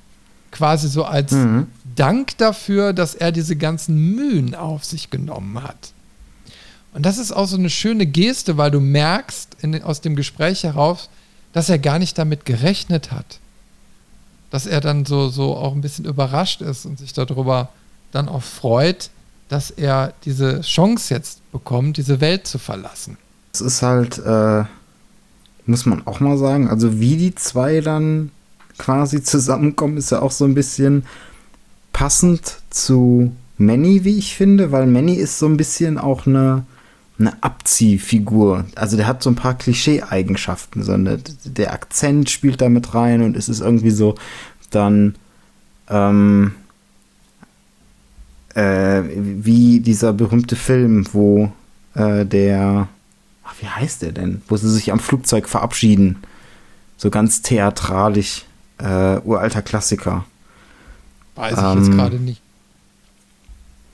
Aber im Prinzip so, so, so mit, mit wehendem Haar von Nicolas Cage. Vor allem noch mit Haar. Ähm, aber halt so dieses, dieses, dieses Gangsterhaftige hat er irgendwie auch so leicht an sich und, und dann kommen sie halt auch so zusammen, so auf dem Schiff und, und äh, das passt irgendwie. Also sie haben es irgendwie gefühlt, diese Beziehung nicht gebaut, um diese zwei Charaktere miteinander zu vereinen, sondern weil sie einfach ein Charakterzug von Manny ist, weil es so zu dem Klischee gehört. So der Gangster, der, sag ich mal, ne, der, der äh, mit, mit seinen Skills auch sich immer wieder überall ähm, profilieren kann und überall Profit rausschlägt und eigentlich überall so ein bisschen der Beste ist beim Verkaufen, ähm, was ja über die, über die verschiedenen Jahre dann auch immer wieder zu, äh, hervorkam. Und ähm, dazu gehört halt auch, dass er das Mädchen kriegt, auch wenn er das vielleicht am Anfang gar nicht wollte, auch vielleicht, wenn's, wenn man sich mal die Charaktere genau anguckt und die, die Verläufe gar nicht so passt, aber einfach, weil es zur Charakterisierung, zu diesem Charakter Manny passt. Und mhm. das ähm, ist auch so ein, so ein Punkt, der ist Segen und Fluch, wie ich finde, für, die, für dieses Spiel. Es, sie wissen schon genau, dass ihre Stärke die Charaktere sind, aber sie bauen halt auch das ganze Spiel um diese Charaktere. Und das ist halt sowas, an manchen Stellen funktioniert das, an manchen aber auch nicht. Und an vielen Stellen muss man halt auch nicht genau drüber nachdenken, äh, weil sonst äh, zerdenkt man sich das Spiel ganz schnell in den Situationen. Ja, also man merkt eben halt, dass, ich sag mal, das ist auch so der erzählerische Kniff, dass, dass die, die Motivation der Charaktere in den hinteren Teil des Spiels verlagert haben. Also normalerweise ist ja eben halt relativ schnell bei Erzählungen klar, äh, dass, was du zu tun hast. Ne? Gut gegen hm. Böse, hm. das und das muss gemacht werden, Prinzessin muss befreit werden, wie auch immer. Ne? So, das ist eigentlich immer so der Standardablauf. So, und bei Grim Fandango haben sie das eben halt so ein bisschen aufgelockert, indem sie natürlich auch erstmal so seine Motivation in den Vordergrund gestellt haben, so nach dem Motto, er ist eigentlich der Top-Verkäufer, was sie auch immer wieder darstellen, der aber eigentlich durch, durch diese, diese ähm, ich sag mal, Intrige äh, ja total, also gar nicht zur Rande kommt. Hm. Und dann passieren erst diese ganzen, äh, ich sag mal, Geschehnisse, äh, die dann auch seine Motivation dann eben halt ändern ja, wo er sich dann eben halt verliebt und wo er seine Freundschaften und so dann, äh, wie also dann knüpft, also mit Glotis dann auch. Also ähm, das ist eben halt jetzt so, beim Schluss wird es ja nochmal deutlich. Also erstmal, klar, die, er und sie kommen zusammen und dann sieht man die hinter dann auch im Zug. Sie küssen sich, sie fahren in die andere Welt. Ne? Also das ist ein schöner Abschluss. Äh, vorher gibt es noch eine Verabschiedung mit Glotis, weil dann auch klar wird, Glotis kann nicht mit. Glotis ist so ein, so ein, so ein Dämon aus dieser Welt und Glotis nimmt ihn dann so in den Arm und sagt, hör mal, schön, ne, dich kennengelernt zu haben und ich wünsche dir eine schöne Ewigkeit, ne? Und, aber ich muss hier bleiben. Und das ist auch gar nicht schlimm. Ne? So dieses Kindliche irgendwie wieder wurde auch so, war auch so ein, so ein leicht emotionaler Moment. Also sie sind sehr, sehr, ähm, unbefangen mit, mit solchen Momenten umgegangen, wo du schon sagst, hey, es geht hier um Abschied. Klar, es geht sowieso generell ist es ja dieses Todesthema, aber in einer doppelten Ebene. Ne? Es geht mhm. immer wieder um Verabschiedung in diesem Spiel, aber eigentlich wird die Verabschiedung immer so als, als, als sehr, sehr leicht äh, abgetan. Ne? Also was eigentlich zu unserem Kulturkreis ja überhaupt nicht passt. Ähm, Und, und das finde ich eigentlich sehr, sehr elegant und, und, und mal nett und frisch, ne? das mal so an die Thematik ranzugehen, nach dem Motto, hey, das ist doch, ist doch gar nicht schlimm, sondern es ist doch schön, dass wir so eine schöne Zeit hatten. Ne? Und guck mal, ein hm. tolles Abenteuer. Ne? Und ich mache jetzt hier weiter und du ziehst, du ziehst jetzt deiner Wege. Ne? Und das ist so was völlig, das kennst du so gar nicht, weil die Thematik sonst grundsätzlich immer so brutal ernst ist. Und das ist halt auch ähm, genau das, worum es halt auch bei dieser, ähm, also kulturell geht bei diesem, diesem Tag der Toten und allem. Mhm. Wir Deutschen sind ja doch dem Tod gegenüber sehr negativ und Beerdigung ist Trauer und so. Und, aber in, in der Kultur ist es halt doch eher anders. Ähm, da wird quasi das, das Leben des Verstorbenen gefeiert und, und zwar wirklich gefeiert. Ähm, und das haben sie hier schön eingefangen. Und das ist auch was, was einerseits so ein bisschen die Besonderheit dieses Spiels mit sich bringt, aber auf der anderen Seite, ich kann da halt echt nur meinen Hut vorziehen, weil sie es geschafft haben, dass jemanden so rüberzubringen, der damit bisher gar keine Berührung hatte, ohne dass er irgendwie das Gefühl hat, dass das jetzt äh, unwirklich wirkt oder auch so klischeehaft oder so man so ein bisschen die Augen verdreht, wenn das passiert, sondern es, es wirkt natürlich. Und das führt mich auch so, so langsam Richtung Fazit. Weil ähm, ich muss wirklich sagen, wenn einer jetzt diesen Titel noch nicht kennt und obwohl wir jetzt alles gespoilert haben, muss man wirklich sagen, Grim Fandango muss man einfach mal gespielt haben. Ich gebe nur jedem den Tipp, nutzt eine, eine, eine, eine äh, unbedingt die, die, äh, die Komplettlösung. Macht es mhm. aber so, dass ihr ein bisschen mehr mit den ganzen, also dass ihr erstmal so ein Level versucht alleine irgendwie zu erkunden. Nehmt euch ein bisschen mehr Zeit. Äh, und wenn man da nicht weiterkommt, dann holt man sich den roten Faden aus der, aus der Lösung. Und den wird man brauchen. Also sonst macht das ganze Spiel auch gar keinen Sinn. Aber äh, man muss wirklich sagen, eigentlich ist es wirklich ein verkapptes Meisterwerk. Weil einfach diese Grundthematik so genial ist. Also erstmal überhaupt zu sagen, wir machen jetzt mexikanischen Totenkult. Äh, mhm. Die Aufbereitung mit diesem, mit diesem humorvollen, äh, äh ich sag mal, Knick dann da so drin. Ähm, und dann aber eine gewisse Ernsthaftigkeit, die Tiefe einiger Charaktere, äh, wo man eigentlich sagt, so, eigentlich möchte ich noch mehr von dieser Welt erfahren. Also es hat mich persönlich neugierig gemacht.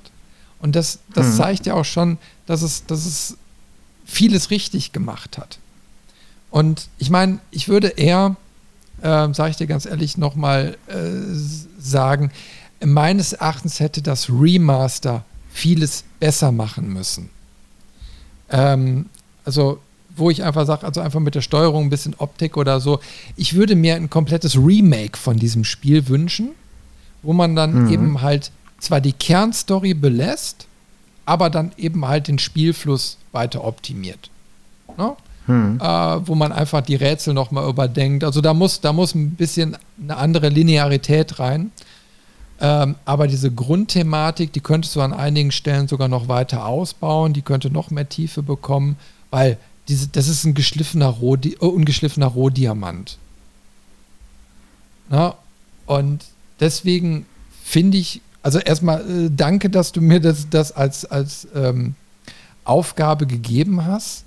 Und ich hätte, wenn ich es schlecht gefunden hätte, auch nicht durchgespielt. Dann hätte ich spätestens im zweiten Kapitel wäre ich ausgestiegen, auch mit, mit Komplettlösung. Aber ich habe schon gemerkt, dass das Spiel mehr zu bieten hat als nur schlechte Rätsel. Mhm. Und deswegen hat sich das wirklich gelohnt, bis zum Schluss äh, durchzuhalten. Und ich hätte jetzt nur, wie gesagt, an einigen Stellen vielleicht ein paar Dialoge mehr geführt, um einfach da mal zu gucken, was da sich hinter ein paar Ecken noch äh, so versteckt hat, was ich vielleicht jetzt auch nicht mitbekommen habe. Ähm, aber wie gesagt, sonst grundsätzlich ähm, wirklich ein cooles Spiel. Du hast es für mich eigentlich perfekt beschrieben. Es ist so ein ungeschliffener Diamant. Ähm, ich selber würde mir auch oder hätte mir auch von dem Remastered mehr gewünscht. ich bin überhaupt froh, dass es das gibt, um ehrlich zu sein, weil Grim Fandango, ich weiß jetzt nicht, wie der Erfolg damals war, aber gefühlt ist es halt immer so ein, so ein Spiel unterm Radar gewesen. Ähm, und das führt ja auch dazu, dass dann die, die Studios nicht bereit sind, sowas wieder aufzunehmen und sowas vielleicht zu erneuern oder zu, zu schauen, ähm, wie können wir das vielleicht komplett neu machen, wie können wir einfach die, das Trademark und das Feeling mitnehmen. Deswegen, ich bin schon froh für das, was wir haben. Es wäre aber auch deutlich mehr drin gewesen. Da, äh, da sprechen wir die gleiche Sprache an der Stelle. Ähm, aber es freut mich, dass es am Ende dann äh, doch noch einen, einen, guten Turn genommen hat, weil zwischenzeitlich dachte ich schon, er hat sich, er hat sich durchgequält äh, und ich habe ihm da mehr eine Folterkammer mitgegeben als eine schöne Empfehlung. Ich kann ja noch mal äh, hier einen Abschnitt aus Wikipedia vorlesen, weil die noch mal ein bisschen auf die Thematik eingehen, warum es eigentlich äh, ein Flop war. Das haben sie hier noch mal. Ich lese einfach mal den Abschnitt vor. Äh, Grim Fandango erschien 1998 für Windows und war bis zur Veröffentlichung eines Remakes 2015 ausschließlich auf CD-ROM erhältlich. Es wurde für den deutschsprachigen Markt synchronisiert und mit einer vollständigen deutschen Sprachausgabe versehen. Die Figur des Manny Calavera wurde von Thomas Pieper synchronisiert. Ja, da haben wir wenigstens nochmal den, den Sprecher jetzt genannt. Äh, zum Erscheinungstermin war es das letzte eigenständige Adventure von LucasArts. Obwohl das Spiel wegen seines ungewöhnlichen Themas und schwarzen Humors sowohl von der Fachpresse als auch von den Fans sehr gut aufgenommen wurde, war es für den Hersteller nicht der große kommerzielle Erfolg wie die zuvor erschienenen Games des Spielekonzerns. Dies wird einerseits auf Marketingfehler von LucasArts zurückgeführt, da die Firma es nicht schaffte, den Käufern das neue Bedien- und Grafikkonzept näher zu bringen. Die Steuerung über die Tastatur musste nämlich sehr präzise erfolgen, damit Manny Gegenstände ergreifen und mit einer bestimmten Weg einschlagen kann. Ähm, die schreckte potenzielle Käufer ab. Andererseits hatte das Adventure-Genre generell in der zweiten Hälfte der 1990er Jahre seinen Zenit überschritten und wurde zunehmend von den mit dem technischen Fortschritt immer realistischer werdenden Ego-Shootern, Action-Adventures und Echtzeitstrategiespielen verdrängt. Grim Fandango wird deshalb häufig als der Spieletitel genannt, der bei LucasArts zu einer Abkehr von abgestammten Adventure-Genre hin zur ausschließlichen Vermarktung von Star Wars-Titeln geführt habe. Also, man merkt schon, das fasst auch nochmal gut zusammen, das ist im Endeffekt das Ende der, der Adventure Area gewesen. Also ich kann mich ja auch noch an diese riesige Lücke erinnern als Adventure-Fan, äh, die über Jahre geklafft hat und quasi du hast ja nur noch irgendwelche Echtzeitstrategie-Titel oder 3D-Ego-Shooter-Titel gekriegt, die auch teilweise gar nicht gut waren. Und äh, zum Jahrtausendwechsel war da wirklich sehr, sehr viel Schund auch erstmal auf dem Markt bis sich das hinterher so im Laufe der 2000er dann so ein bisschen wieder auch normalisiert hat. Und dann kamen aber auch die klassischen Point-and-Click-Adventure wieder. Ne? Es gab ja mal so ein paar Abwandlungen, Monkey Island 3D und so weiter, das ging ja noch irgendwie. Aber Grim Fandango war, glaube ich, auch eins so ein Ding, wo die noch mit der Technologie ein bisschen gehapert haben. Also wenn die das besser im Griff gehabt hätten, hätten wir auch bestimmt ein besseres Feeling gehabt. Aber ich glaube, die waren da einfach zu dem Zeitpunkt noch nicht so weit, äh, das im Griff zu haben. Das wird ja heute komplett anders aussehen. Dann haben wir lange über diesen Titel gequatscht. Ich hätte ehrlich gesagt gar nicht gedacht, äh, dass wir da eine fast zwei Stunden Folge mit voll kriegen. Obwohl wir quasi an vielen Sachen nur an der Oberfläche gekratzt haben. Äh, mhm. Also auf jeden Fall in dieses Spiel gehen viele, viele Stunden rein. Also selbst wenn man das mit Lösung spielt, äh, kann man sich da auf eine lange Spielzeit freuen. Und, aber wie gesagt, von meiner Seite aus sei es auf jeden Fall empfohlen. Jetzt bin ich mal gespannt, was der liebe Robin mir dann als nächstes aufgibt.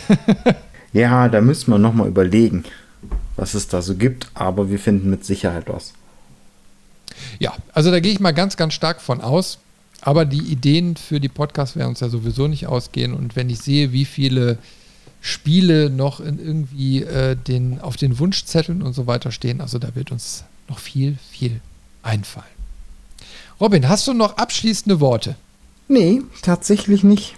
Also, wir haben alles gesagt, wir haben alles zusammengefasst, wir haben eine Empfehlung rausgegeben mit Einschränkungen. Und äh, ja, ich glaube, wir haben es soweit geschafft. Wir haben jetzt keine ganzen vier Jahre gebraucht, aber auch keine vier Minuten. Ich glaube, wir waren so. Wir, wir, sind so mittel okay Leute. Ja, mittel okay Leute. Das ist gut. Das ist gut. Es ist jetzt auch spät und ähm, dann kommen wir jetzt zum Schluss. Robin, Dankeschön für diesen Titel. Ich freue mich auf den nächsten. Wünsche dir jetzt noch einen schönen Abend. Euch da draußen natürlich auch. Und dann hoffe ich mal, dass wir uns in zwei Wochen dann spätestens wieder hören. Robin, bis dahin und euch da draußen auch gute Zeit bis dahin. Ciao. Bis dann. Ciao.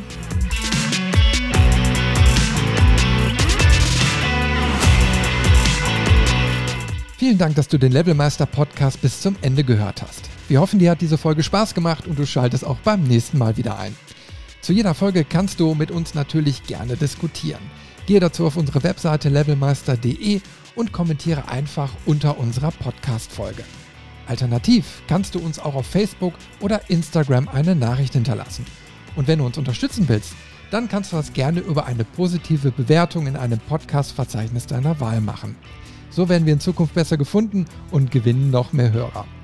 Und zu guter Letzt kannst du uns auch auf unserer Steady-Seite finanziell etwas unterstützen. Aber das ist vollkommen freiwillig. Vielen Dank fürs Einschalten und bis zur nächsten Folge.